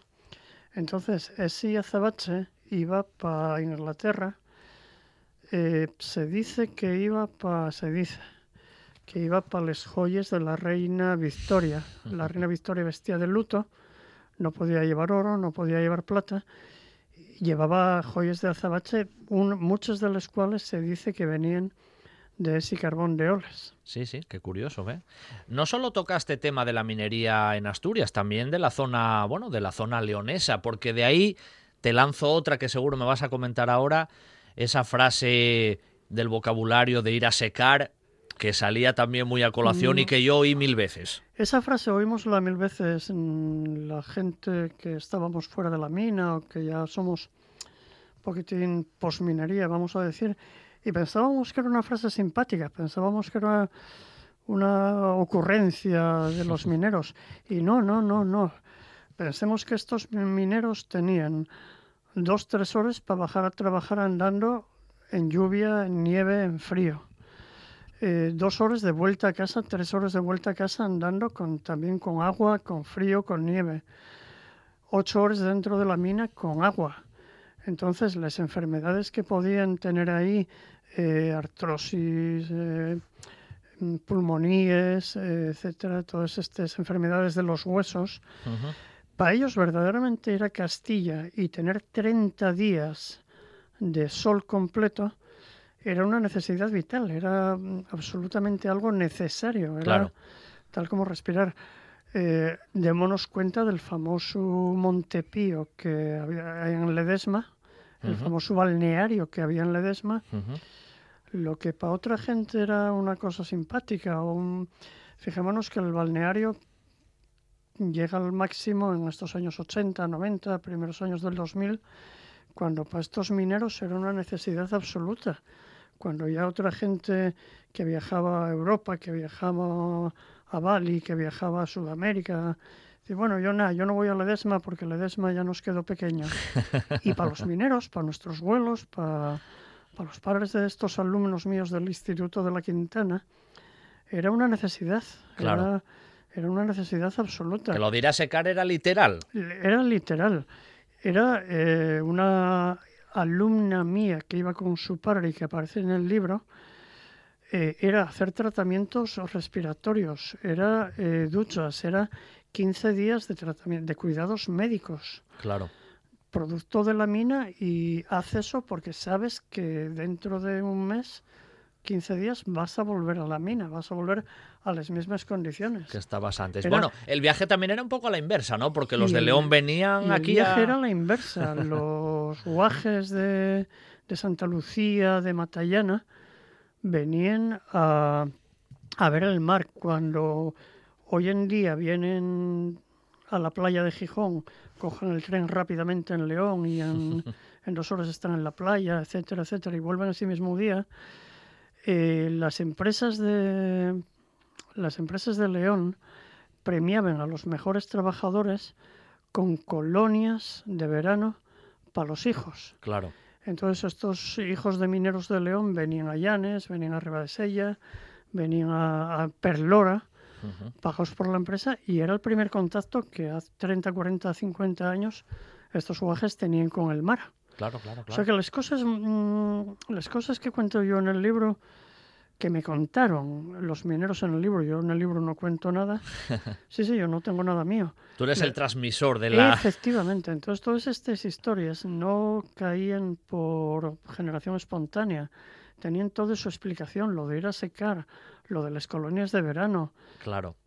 Lo de la fame tenía todo, era mm. todo un, un complejo Sí, sí. Que se generaba día a día a día. Y un tema que me gusta mucho que tratas en el, en el libro, además por la vertiente por la que la llevas, un poco el tema de les, de les brigades de salvamento, que es un tema muy interesante. A ver, eh, tú cuando ves una película de Hollywood, cuando vemos una película de esas de, de los marines americanos, uno de los temas que tienen ya que nunca dejen a nadie atrás. No dejamos a nadie atrás, no hay que dejar ningún cadáver, no hay que dejar a ningún compañero atrás. Entonces eso que queda también en las películas de Hollywood, eso que queda también con, con todos estos actores de Hollywood, con Tom Hanks, el soldado Ryan. El soldado Ryan ya lo teníamos aquí en la Brigada Minera. La Brigada Minera tiene todavía a día de hoy el orgullo de que no quedaba nadie atrás. Igual que en esos marines no dejaban a nadie atrás, aquí tampoco se dejaba a nadie atrás. Cuando había un accidente, cuando había esos muertos tan tremendos, esos accidentes tan brutales que había en la minería. Y que eran casi a diario en muchos casos, o eran muy habituales. Y que eran muy habituales y brutales. Y brutales. El minero entraba a la mina y el minero eh, iba a trabajar sabiendo que por lo menos, por lo menos, por lo menos, el cadáver, eh, en un hipotético caso, iba a salir o lo iban a sacar. Y que a la familia iban a entregar el cadáver porque la brigada minera tenía lujo y tenía como, como tema que era absolutamente primordial sacar al paisano de dentro. Como fuera. ¿eh? Como al paisano había que sacarlo siempre. Había que sacar al paisano. Entonces, la brigada minera nunca dejaba a nadie atrás. La brigada minera, eh, uno de los médicos de, de la brigada, me decían que iban a sacar a, fallecidos en, toda Sudamérica, en la minería de, de Sudamérica. Y el caso de Totana, el caso de este iguaje que que a dos años quedó en, en el agujero este en Totana, eh, ¿quién lo va a sacar? La brigada minera, por toda la experiencia que tenían y por toda la capacidad que tenían. Eh, fijaros que si recordáis las imágenes de aquel accidente, fijaros que la brigada fueron allí y no hicieron declaraciones nunca a los medios de comunicación, nunca salieron en el programa de Ana Rosa, nunca salieron en telediarios. En plan mediático nada. Nada, cero. Eran paisanos que absolutamente iban allí con un conocimiento técnico muy bueno, muy bueno, pero que la prioridad única, única, era sacar el guaje. y como veis, el guaje salió. Ni hablaron antes ni hablaron después. Ni hablaron antes ni hablaron después. Se les puso el micrófono. yo recuerdo imágenes de ponerles el micrófono debajo y decían buenos días y poco más. Se ceñían a lo que se ceñían. Eh, Manuel, pasa, pasa el tiempo muy rápido y escuchando temas, porque son temas que, bueno, son de interés, que los tenemos ahí, que, que todavía mucha gente, yo que vengo también de la zona minera, pues que hemos escuchado toda la vida.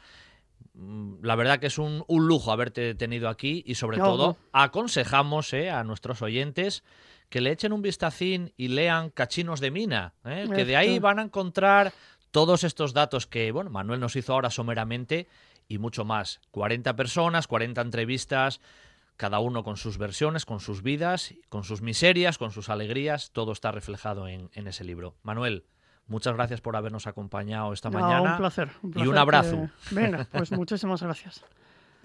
Sidrería Parrilla La Carballera de Granda. La calidad, la atención y el servicio de siempre con la seguridad que solo un equipo de profesionales como el de La Carballera puede darte. Cocina para todos los paladares. Amplios salones. Terraza con atención personalizada. No es un mito. Es La Carballera de Granda. La calidad de siempre con la seguridad de hoy. Para sentirte tan seguro como en casa. Sidrería Parrilla, La Carballera de Granda. En toda Asturias, RPA, la radio autonómica. Un buen día para viajar, con Pablo Vázquez en RPA.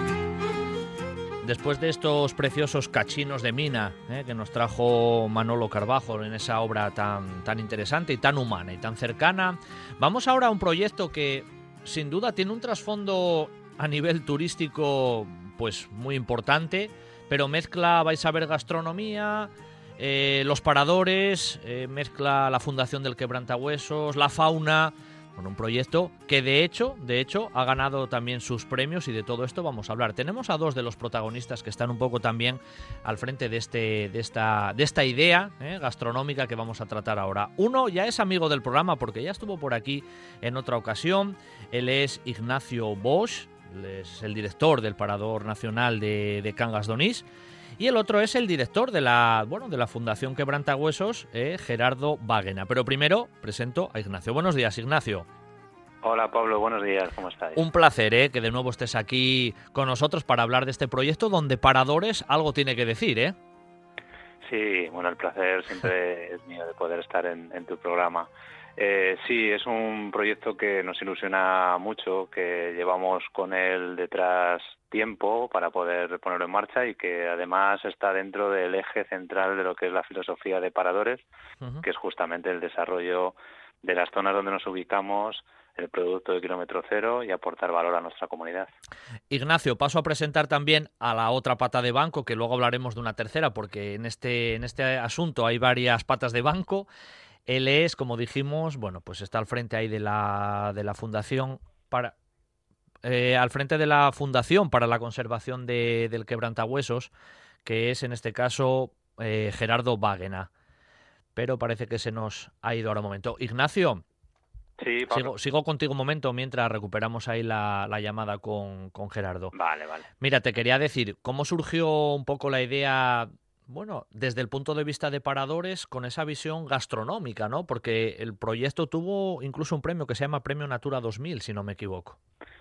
Sí, bueno, el, en este caso con la Fundación Quebrantahuesos llevamos trabajando en otros muchos puntos de vista. Fundamentalmente intentar llevar a, al Parque Nacional de los Picos de Europa un turismo de carácter científico y de mucha calidad eh, para conocer el proyecto que la Fundación hace uh -huh. de, la, de la conservación y sobre todo volver a recuperar el quebrantahuesos en nuestros picos.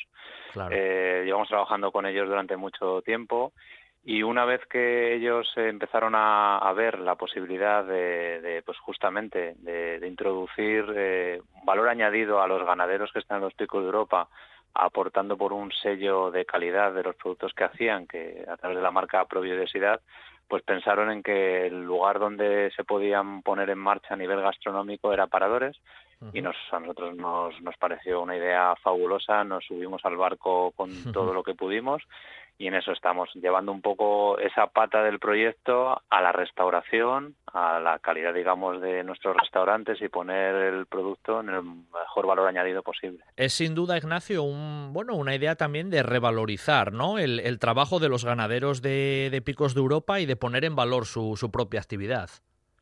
Sin duda, esa, eso que tú acabas de comentar es la, es la clave, ¿no? Y es donde tenemos que poner el foco. Eh, en este caso es dignificar, ¿no? Dignificar ese trabajo tan arduo, tan ancestral, que ha traído eh, el parque que hoy tenemos, eh, lo ha traído su trabajo ancestral y su manera de hacerlo a nuestro día de hoy, por lo tanto hay que ponerlo en valor y, dignificarlo. Y sobre todo, bueno, que esa maravilla de producto que de una manera tan artesanal son capaces de gestionar, pues lo podemos poner el foco, en este caso, en, en los restaurantes de paradores y que claro. también se sientan muy orgullosos y muy seguros del productazo que son capaces de gestionar y generar con su trabajo. Claro. Bueno, creo que tenemos ya a, a Gerardo Wagena al otro lado de la línea. Buenos días, Gerardo. Hola, buenos días. Hola, un placer ¿eh? que estés con, con, nosotros estos minutos de radio. Ya tenemos a, Ignacio también al otro lado. Hacemos aquí un poco de unión de voces en este caso para tratar este asunto donde la Fundación, en este caso de, de Conservación del Quebrantahuesos, también tiene un papel fundamental, eh, Gerardo. Bueno, eh, surgió, surgió la idea de tratar de apoyar a este, este segmento de ganaderos que son prácticamente hacen un trabajo tradicional y artesano, después de observar claramente cómo eh, sus productos, que se caracterizaban por un alto esfuerzo, un alto sacrificio personal por parte de sus familias, era luego mal vendido y era maltratado por el mercado global, el mercado generalista, que no era capaz de distinguir entre este producto tan singular generado en las mejores montañas de España claro. con el mercado global de animales de intensivo. Era una, era una circunstancia que requería una acción. Uh -huh. Hablando con el equipo, con nuestra gente, veterinarios, biólogos, toda la gente que participamos en el proyecto, eh, creando un grupo de trabajo con los proyectos ganaderos, surgió enseguida la, la visión, quizá un poco eh, ambiciosa, de poder distinguir, de sacar estos animales del mercado global y ponernos en la vía de lo singular, de lo exclusivo y de lo selecto. Claro, claro, eh, se configuró una marca, una marca que está tutelada por el Ministerio de Industria, Comercio y Turismo, que lo que viene a regular y a caracterizar es la singularidad de un producto que en su proceso productivo genera biodiversidad, contribuye a mantener biodiversidad. De alguna manera, los quebrantahuesos, toda la fauna, toda la biodiversidad de la que en Asturias tantos tan orgullosos nos sentimos, se abastece no solo de los animales que comen en el campo silvestre, sino también de la ganadería que queda muerta en el campo. Claro, claro, claro. De alguna manera, el, el enlace ¿no? o el bypass que hacemos con, el sector. Es casi como una rueda ahí donde salen beneficiados varios sectores, ¿no? Por decirlo de, de, algún modo, desde la fauna, los ganaderos y nosotros como casi como, como consumidores gastronómicos de un producto selecto y de calidad. Efectivamente, es, un, es una forma de demostrar que se puede hacer las cosas, yo creo que algo mejor de como el mercado global nos insiste eh, que compremos. No es normal que en España estén entrando barcos contenedores con congeladores de millones de kilos de cordero que viene de, Nueva Zelanda, de Australia, que invade el mercado nacional cuando los ganaderos asturianos, los, los, ganaderos españoles, tienen que malvender, a veces por debajo del precio de la lonja, sus productos.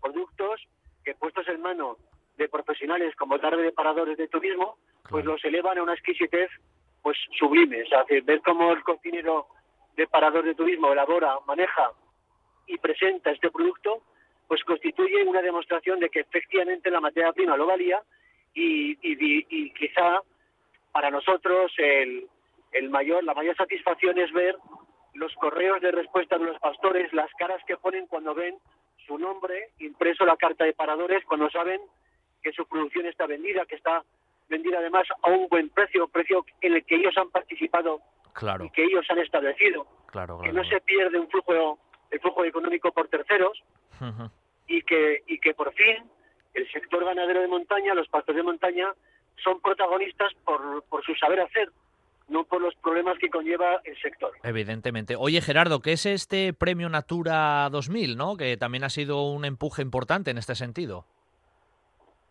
Bueno, sí, la, la Comisión Europea tiene una, una línea de premios que viene a reconocer pues las iniciativas más eh, según ellos, brillantes o distinguidas que se desarrollan en Europa en diferentes ámbitos, en el ámbito de la conservación, en el ámbito del desarrollo y en un ámbito que es complejo, que es el de demostrar beneficios socioeconómicos en la red Natura 2000, en espacios naturales de especial valor para la Unión Europea.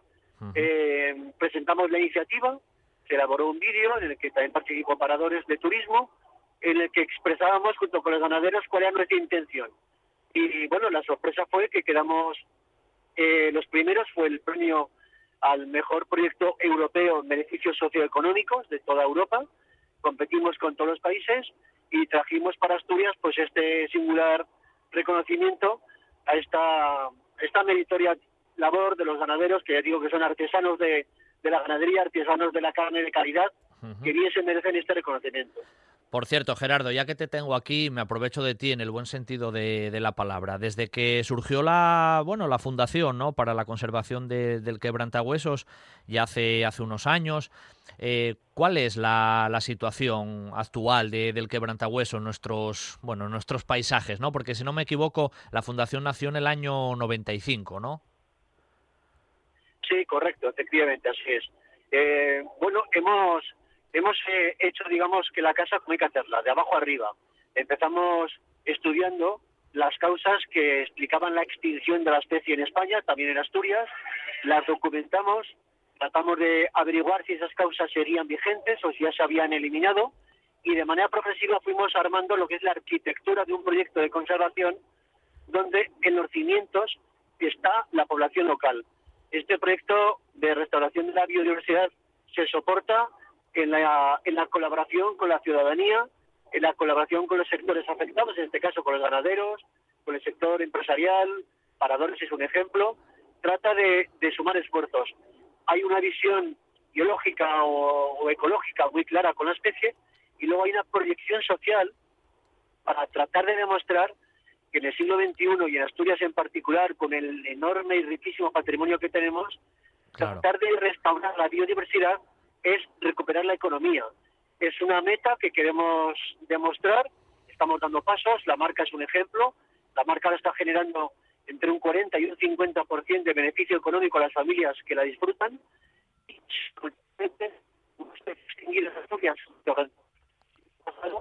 Te perdemos, te perdemos la, la señal, Gerardo, te perdemos. No, ¿Me oyes? Ah, ya. Ahora. Ahora, ahora, quizá. ahora sí.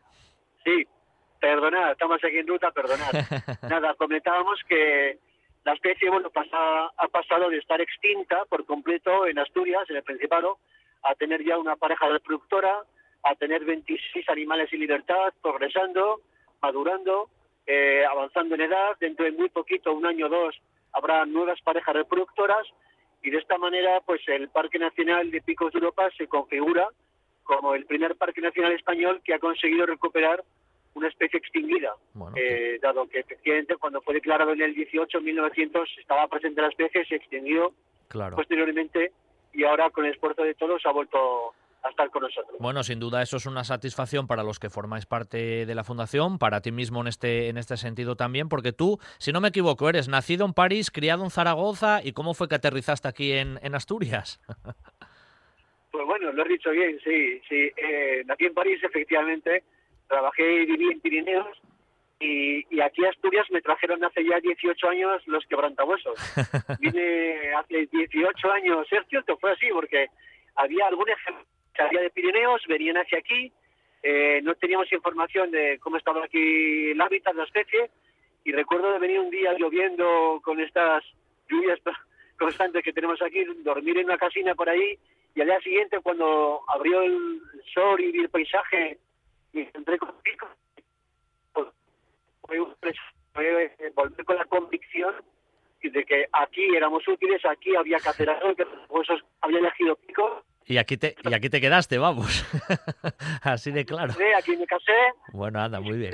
Muy bien. Bueno, voy a hablar ahora un momentín con Ignacio. Ignacio, eh, hay, hay, una, hay una tercera pata de banco también en todo, en todo este proyecto que yo creo que tenemos que mencionar, ¿no?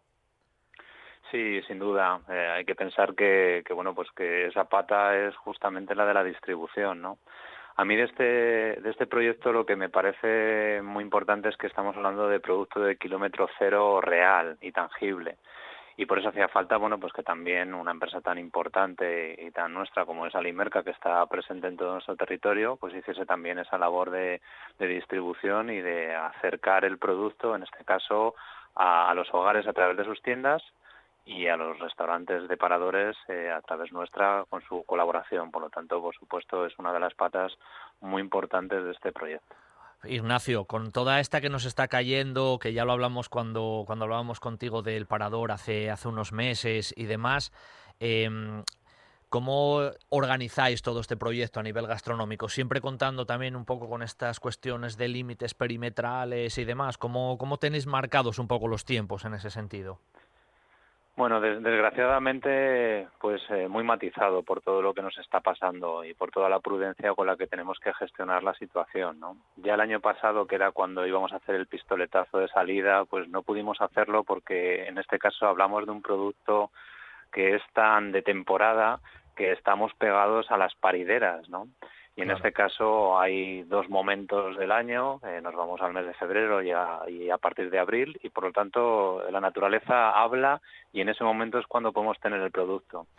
Eh, dicho esto, pues en este caso el año pasado fue imposible porque en ese momento estábamos todos en casa y ahora, aunque con muchas limitaciones por justamente los cierres de algunos concejos, pues eh, al poder abrir los restaurantes al mediodía, en este caso en Cangas de pues nuestra propuesta está para, para el que se puede acercar y que la pueda conocer y así lo están haciendo, ¿no? Muchas personas que se acercan y que quieren probar eh, ese producto que antes también explicaba Gerardo y que es una auténtica delicia que nuestros cocineros lo puedan intentar dignificar con recetas con las que se saque su mayor expresor, expresor la, su sabor, su textura y su calidad. Sí, un producto, un producto selecto que tenemos ahí a nuestro, a nuestro alcance en ese sentido. Bueno, hoy yo creo que hemos puesto también nuestra pequeña, nuestra pequeña función, en este caso radiofónica, para mostrar este proyecto interesantísimo que, que une varios, varios sectores en la distribución, ahí con Alimerca,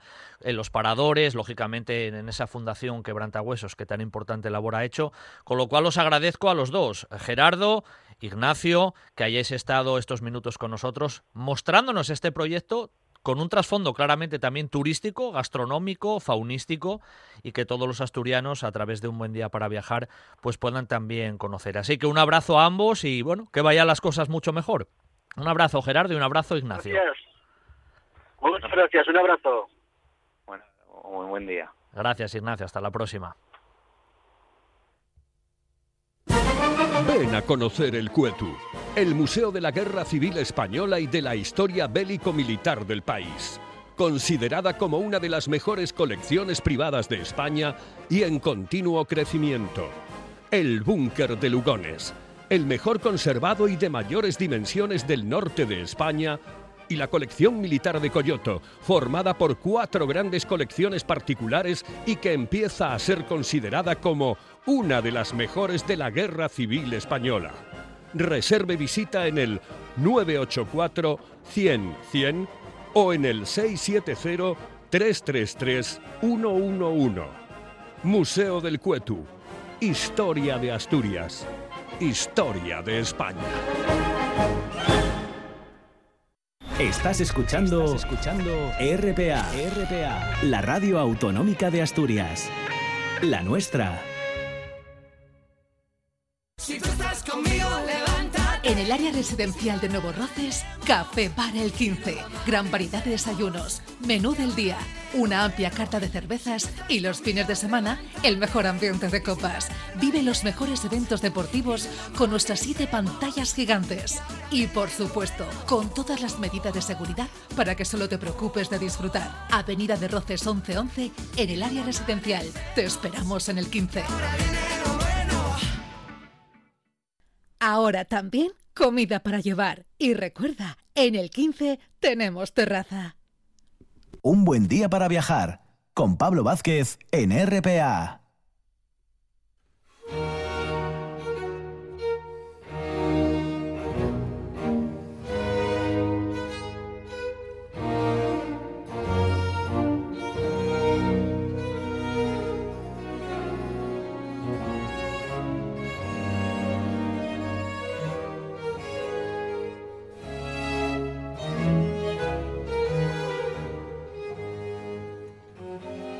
Y aprovechando nuestro callejero, vamos a hacer esta sección que me gusta llamarla eso, de calle a calle, porque en realidad el personaje que vamos a tratar hoy pues tiene, tiene su calle en Oviedo, también la tiene en Gijón, pero también la tiene en Grao, en Somiedo, en Langreo y en otras muchas poblaciones más, incluso fuera de, de Asturias. Ya hemos tratado aquí la figura de Feijó y también, bueno, en este caso la de Campomanes, Hoy le toca el turno a Álvaro Flórez Estrada, ¿eh? otro de esos grandes personajes de, nuestra Asturias, que muchas veces lo vemos ahí en los carteles de las calles, pero no sabemos muy bien quién era ese personaje y por qué tiene un nombre de, calle, sin duda. Eso es lo que intentamos hacer aquí en esta, en esta sección cada 15 días. Hoy, para hablar de Álvaro Flórez Estrada, tenemos a la persona idónea, a Ignacio Fernández Arasola, que es profesor, investigador y profesor de Derecho Constitucional en la Universidad de Oviedo y muy especializado en la historia constitucional de España. Muy buenos días, Ignacio. Hola, buenos días, Pablo. Un placer ¿eh? y un lujo contar contigo estos minutos de radio aquí para cerrar este programa del sábado ya, día 27, hablando de Flores Estrada, que decía yo y siempre que hablo con vosotros de algunos de estos personajes siempre pasa un poco lo mismo, Ignacio, que son personajes que a lo mejor no suenan de esas calles, de esos carteles o de alguna pequeña referencia, pero desconocemos, ¿no? El cogollo de las vidas y en este caso la de Flores Estrada, intensa, intensa, lo fue bastante. Sí, desde luego. Hombre, cuando ves alguna calle como Jovellanos, pues todo el mundo la conoce, sabe a qué figura se refiere, ¿no? Pero más allá de Jovellanos, otras figuras emblemáticas de nuestra historia, como efectivamente ha sido Flores Estrada, pues han quedado un poco más oscurecidas y bueno, si tienen tantas calles, como tú has dicho, no solo en Gijón y, en Oviedo, sino en Gran Puebla de, de Somiedo, por algo será, ¿no? Claro, claro. De hecho, hay una generación ahí, Ignacio, de asturianos que a veces no nos damos ni cuenta que fue importantísima, importantísima en todos los sentidos por, por los puestos que luego ocuparon y el legado que dejaron. Y uno de ellos, sin duda, es eh, Flores Estrada. Surgieron a veces de ámbitos incluso rurales, ¿no? Porque Flores Estrada, si no me equivoco, él nació en, en Pola de Somiedo. Hombre, sí, nació en el ámbito rural, pero claro, era una familia de, abolengo, claro. familia noble y es una característica bastante habitual dentro de los pensadores de la Ilustración española y del primer liberalismo, que eran gente lógicamente pudiente. Pero me alegra mucho lo que has dicho porque es totalmente cierto. No somos conscientes en Asturias de la gran cantidad de personajes políticos de talla nacional que hemos tenido. No hay ninguna región en España, ninguna, del tamaño de Asturias que haya generado tal cantidad de figuras políticas como Asturias, sin lugar a dudas. Algo pasó ahí, ¿eh? No sé, algo, algo surgió ahí en ese periodo, en determinado periodo, que dio, bueno, unas raíces tremendas, vamos, unas, unas semillas que teníamos ahí que dieron unos árboles brutales a nivel personal. Desde luego. Ignacio, los primeros pasos de Flores Estrada, ¿qué, sabemos un poco de, de, él, ¿no? De ese nacimiento en Pola de Somiedo y sus primeros, sus primeros avatares biográficos. Bueno, pues efectivamente nació en Palacio Miedo a finales del siglo XVIII, 1765. Era el mayor de 11 hermanos, o sea que, como era mayor, eh, le correspondía el mayorazgo y cuando eh, murieran sus padres, pues heredar eh, la totalidad de las tierras y regentarlas. Ya de muy pequeño se le vio que era una persona con capacidad intelectual, fue a estudiar a grado sus primeras letras, no había de aquellas cierres perimetrales y por tanto no hubo problema para que estudiara en grado, de ahí eh, uno de los motivos por los que Grau tiene desde luego una calle dedicada a, Flores Estrada. Y luego estudió filosofía y leyes, las dos cosas, al mismo tiempo en la Universidad de Oviedo. Mm. Y bueno, era una persona brillante porque de hecho acabó las dos carreras y las acabó antes de la edad que le correspondía. O sea, que era, o sea, que era buen estudiante, bien preparado, casi un poco superdotado en ese sentido, a lo mejor intelectual, ¿no? Sí, desde luego, y al ser de una familia noble, pues culturalmente elevado, en el sentido que tenía una buena biblioteca a su disposición, hablaba francés, inglés también, porque luego, como mencionaré, estuvo incluso exiliado en Londres, es una persona con una enorme formación. De hecho, ya de forma temprana, nada más acabar los estudios, Godoy lo llamó para desempeñar el cargo de tesorero general del reino. O sea que eso demuestra la, enorme valía que una persona tan joven fuera llamada a ese cargo, pues demuestra la valía, desde luego, intelectual que tenía. Bueno, eso ya son un poco ahí los cimientos, ¿no? De, digamos, de su inicio vital que luego le llevaron a ocupar cargos importantísimos que ahora, que ahora iremos desgranando un poquito con, contigo, ¿no? En realidad, una vez que ya tiene esa pequeña formación o esa gran formación intelectual, ¿Qué pasos da ya así a nivel, digamos, políticos, ¿no? O de cargos que empieza a tener ya una relevancia en su vida? Bueno, como te dije ahora, eh, el primer cargo que tuvo fue de tesorero, aunque ¿Sí? poco en el cargo, ¿eh? porque rápidamente vieron que una persona de ideas muy avanzadas empezó a producir obras de pensadores franceses, pues muy eh, de ilustración muy muy eh, revolucionaria y esto hizo que rápidamente lo, lo exoneraran del cargo. De hecho, además estuvo entremezclado en tertulias políticas de Madrid, de, también de nivel progresista, y bueno, tampoco él encajaba en ese gobierno de Carlos IV, o sea que esa exoneración del cargo era justificada. Volvió a Asturias a regentar el mayorazgo, pero nada más llegar a Asturias, aquí ya tuvo un detalle que muestra también la importancia que tuvo a nivel regional, que es que lo nombraron procurador general de la Junta General del Principado, ya ser como el presidente. Sí, sí, sí la Junta General del Principado vendría a ser, para entendernos, un órgano de representación de los distintos consejos de Asturias.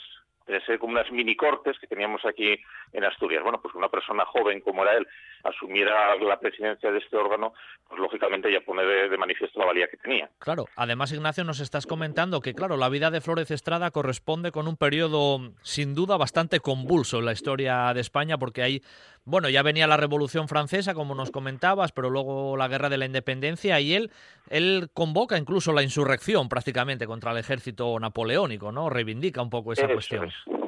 Eso es, es que le pilla justo, como acabo de decir, como procurador general de la Junta, que en ese momento cambia el nombre, pasa a denominarse Junta Superior de Asturias y declara la guerra a los franceses. Y el encargado de hacer la proclama a los asturianos para que se levanten en armas contra los franceses es precisamente Flores Estrada. O sea que ahí ya tenemos una conexión asturiana revolucionaria de, de primer orden. Sin duda. Eh, desde Asturias le toca viajar también en más de una ocasión fuera, ¿eh? O sea, no solamente va a estar por aquí, no anda por Sevilla también, si no me equivoco, rápidamente. Sí, sí, la verdad es que sí. Decía de Álvarez que los asturianos somos muy patrióticos y tenemos mucho amor a nuestra patria, pero tenemos también un espíritu nacional, ¿no? Y que por eso ha habido grandes figuras de alcance nacional. Y una de ellas, desde luego, Flores Estrada. La Junta Superior que él regentaba se disolvió. La disolvió, mejor dicho, Manu Militari, eh, un comandante, y entonces Flores Estrada se trasladó a Sevilla, que era en ese momento la única zona que estaba liberada de, de los franceses, Sevilla, la zona de Cádiz, y allí intentó pues maniobrar conjuntamente con el gobierno central español, que era la Junta Central, donde estaba Jovellanos, el que conocía, pues intentó de alguna manera que las ideas liberales que él profesaba pues tuvieran alguna plasmación en las resoluciones del gobierno. Claro.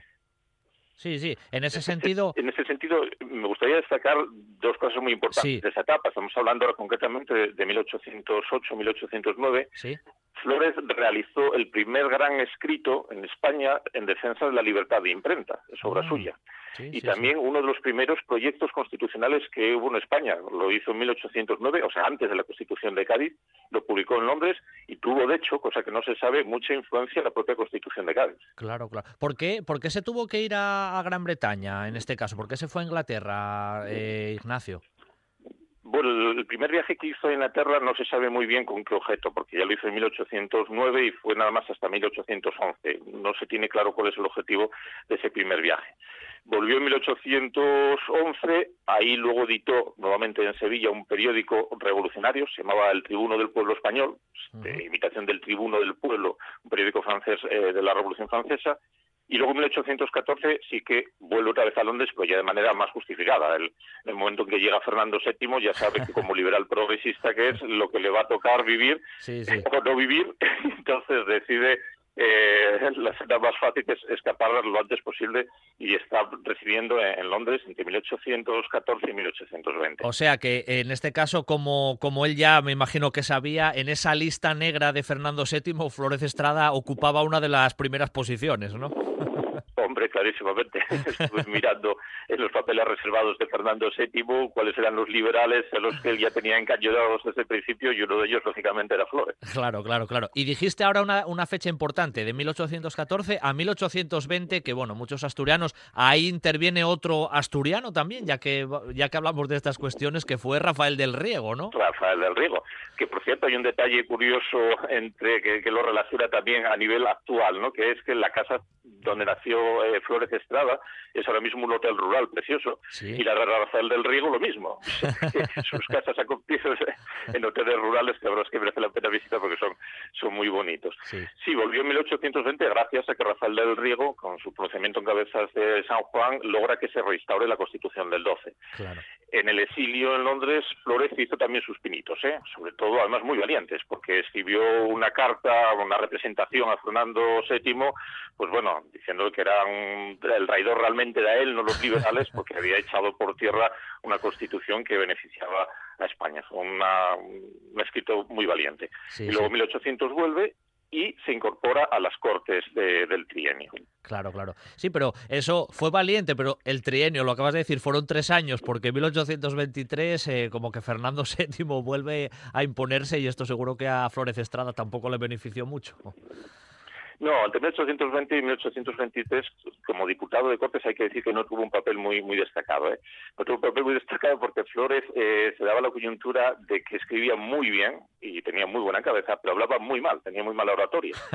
Entonces, eh, que yo recuerde, nada más hay dos o tres discursos suyos, no muy interesantes, sobre las sociedades patrióticas, que son como los precedentes de los actuales partidos políticos, pero prefería estar calladito. Pero sí que es cierto que aún así, en el trienio liberal llegó a ser eh, lo que hoy sería considerado como el presidente de gobierno, pero ya en la fase final, en el momento más convulso, en el que además se obliga a Fernando VII a irse de Madrid a, Sevilla, porque están entrando las sopas de la Santa Alianza, eh, Fernando VII, lógicamente, lo que le interesa es que la Santa Alianza lo, libere de, esa del considero de presión liberal y, Flores Estada pues dura en el cargo muy poquito porque ya la Santa Alianza acaba entrando con los 100.000 hijos de San Luis y entonces, una vez más, eh, toma los de Villadiego y se vuelve a marchar para Londres. Otra vez en Londres, ¿eh? O sea que él regresa casi constantemente. Las circunstancias le obligan, en este caso también, a irse a Gran Bretaña en varias veces. Pero es un detalle curioso porque fíjate que otros liberales de otras partes de España solían recalar en Francia, porque el francés era la lengua de la ilustración y era el que más conocían. Sin embargo, en Asturias se da la coyuntura de que se viajó muchísimo a Londres y que cuando se exiliaban, habitualmente también se exiliaban a Londres. Eso denota que aquí había unas relaciones con Gran Bretaña que nos permitían estar familiarizados con la lengua inglesa, algo que no era muy habitual, insisto, a finales del 18 comienzos del 19. Claro, claro. Oye, cuando, cuando muere Fernando VII, eh, bueno, en esta última ida a Gran Bretaña, vuelve a regresar tras la muerte del rey. ¿Cómo, cómo es un poco esa, esa fase? Sí, esa fase eh, yo creo que ya estaba un poco escarmentado, ¿no? De, las convulsiones políticas. Había escrito una historia de la Revolución Española que fue traducida al inglés, pero aprovechó sobre todo esta segunda estancia en Londres, por una parte para publicar un periódico revolucionario, que se llamaba El Español Constitucional, pero sobre todo para empezar a centrarse más en su etapa de economista. De hecho, eh, es una pena porque a Flores Estrada se le conoce sobre todo como economista y fue un grandísimo economista junto con otro asturiano, Cangar Boyes, posiblemente los dos mejores eh, economistas del siglo XIX en España, pero eso ha eh, oscurecido un poquito la faceta política. Porque ya te digo que en este segundo exilio se dedicó sustancialmente a escribir un tratado en dos volúmenes de, de economía que fue traducido al inglés y al francés. ¿Es una de sus, o podemos decir su gran obra, a lo mejor a nivel de producción, o tú crees que tiene otras de igual calidad, a lo mejor menos famosas? No, hombre, yo creo que el papel que tiene eh, como economista, desde luego, está más que justificado y esta es su gran obra. De hecho, que la hayan traducido eh, en ese mismo momento, además el inglés y al francés, bueno, pues denota la importancia que tenía. Luego escribió también un libro que se llamaba La cuestión social, que hablaba de la desamortización, un poco anticipándose a Mendizábal, con el que, por cierto, luego tuvo ahí un rifirrafe porque estaba de acuerdo con Mendizábal, que había que desamortizar y quitar todas esas tierras baldías y darles alguna utilidad, pero veía mal camino el de Mendizábal, que era el vender luego esas tierras, digamos, expropiadas, venderlas, porque consideraba que, aunque se iba a dar rédito y dinero al Estado, al final iba a dejar, sobre todo al medio rural, muchas veces descapitalizado. Claro, claro. Sí, te iba a preguntar justo por eso, que, que sí es verdad que las ideas desamortizadoras en Flores Estrada estaban presentes, pero no estaba tan a favor de lo que, bueno, Mendizábal proponía en ese sentido, Ignacio. Efectivamente. Claro, claro. Bueno, y para ir casi ya finiquitando, que nos quedan apenas dos, tres minutillos, ¿cómo, cómo fue la última, la última fase vital, ¿no? en este caso de, de Flores Estrada? ¿Cómo acabó casi sus días? Nada, de la última fase la verdad es que se conoce poquito. Él acabó regresando a Asturias, concretamente su última etapa la pasó en Noreña. Tú mismo decías que hay una calle en Noreña, esto ah. también lo, lo, justifica. Estuvo allí residiendo en un palacio que tenía una tía eh, suya y murió en 1853, o sea que murió simplemente, bueno, que ya, ya había vivido en esa época de vivir ochenta y tantos años, pues no, no era muy habitual, había tenido una vida muy azarosa justo antes de su fallecimiento, pues bueno, lo habían nombrado senador eh, vitalicio y se le había reconocido, pues ya había entrado nuevamente el liberalismo en España y se le había reconocido todo el mérito que había tenido político y económico en la historia. o sea que sí, digamos que mm, incluso ya en los últimos años de, de, su vida fue, fue reconocido, no, no quedó en esos olvidos que a veces pasa que se le reconoce después de muertos, todavía vivo se le reconoció en ese sentido, Ignacio. Sí, sí, efectivamente. El nombramiento de senador vitalicio tenía un carácter de reconocimiento de los servicios que había prestado al Estado. A mí me gustaría decir de él que era como eh, mi gran maestro, que fue Joaquín Varela, lo mencionó como un liberal de izquierdas, un liberal progresista, un liberal además que siempre fue muy coherente. Las ideas que tuvo al principio de su vida fue con las mismas con las que murió, cosa que no se puede decir, por cierto, de todos los liberales asturianos como el conde de Torino, que cambió de bando drásticamente. No, no, Ignacio, eso que acabas de decir, ni de los políticos de antes, ni mucho menos de los de ahora, ¿eh? que eso de, de estar con los mismos ideales desde el principio hasta la muerte, eso es muy complicado. Eso es muy difícil. Bueno, él está claro que puso esas bases a nivel económico, jurídico, un poco de lo que es el liberalismo. Y si hablamos del liberalismo en España, hablamos de, sin duda, de Flores Estrada, ¿verdad, Ignacio? Sin lugar a dudas. Además, ese liberalismo progresista que quizás a día de hoy está un poco olvidado, tendemos a pensar que el liberalismo es algo de centro, centro-derecha, y no, hay un liberalismo que fue el que puso las bases incluso del sistema democrático español, o sea que no debemos olvidar a figuras como Flores Estrada que pusieron desde luego eh, ahí un, su, su, aportación relevante en, esto, en esta línea. Bueno, pues tu aportación la has puesto hoy además y te lo agradezco muchísimo para hablar de, de esta inmensa figura de, bueno, de nuestra historia, Álvaro Flores Estrada, Gracias Ignacio eh, por traernos en esta sección la, la, figura de este, de este personaje y seguro que muy pronto volveremos a hablar de algún otro que como dijimos al principio hay muchos. Un abrazo fuerte Ignacio. Venga, un abrazo, gracias, encantado.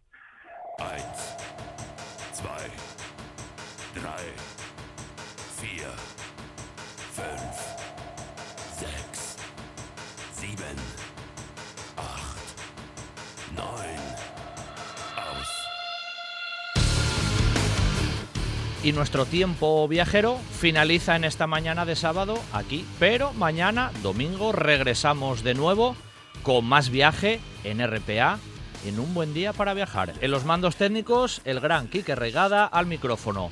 Pablo Vázquez, mañana más viaje en un buen día para viajar. Hasta mañana.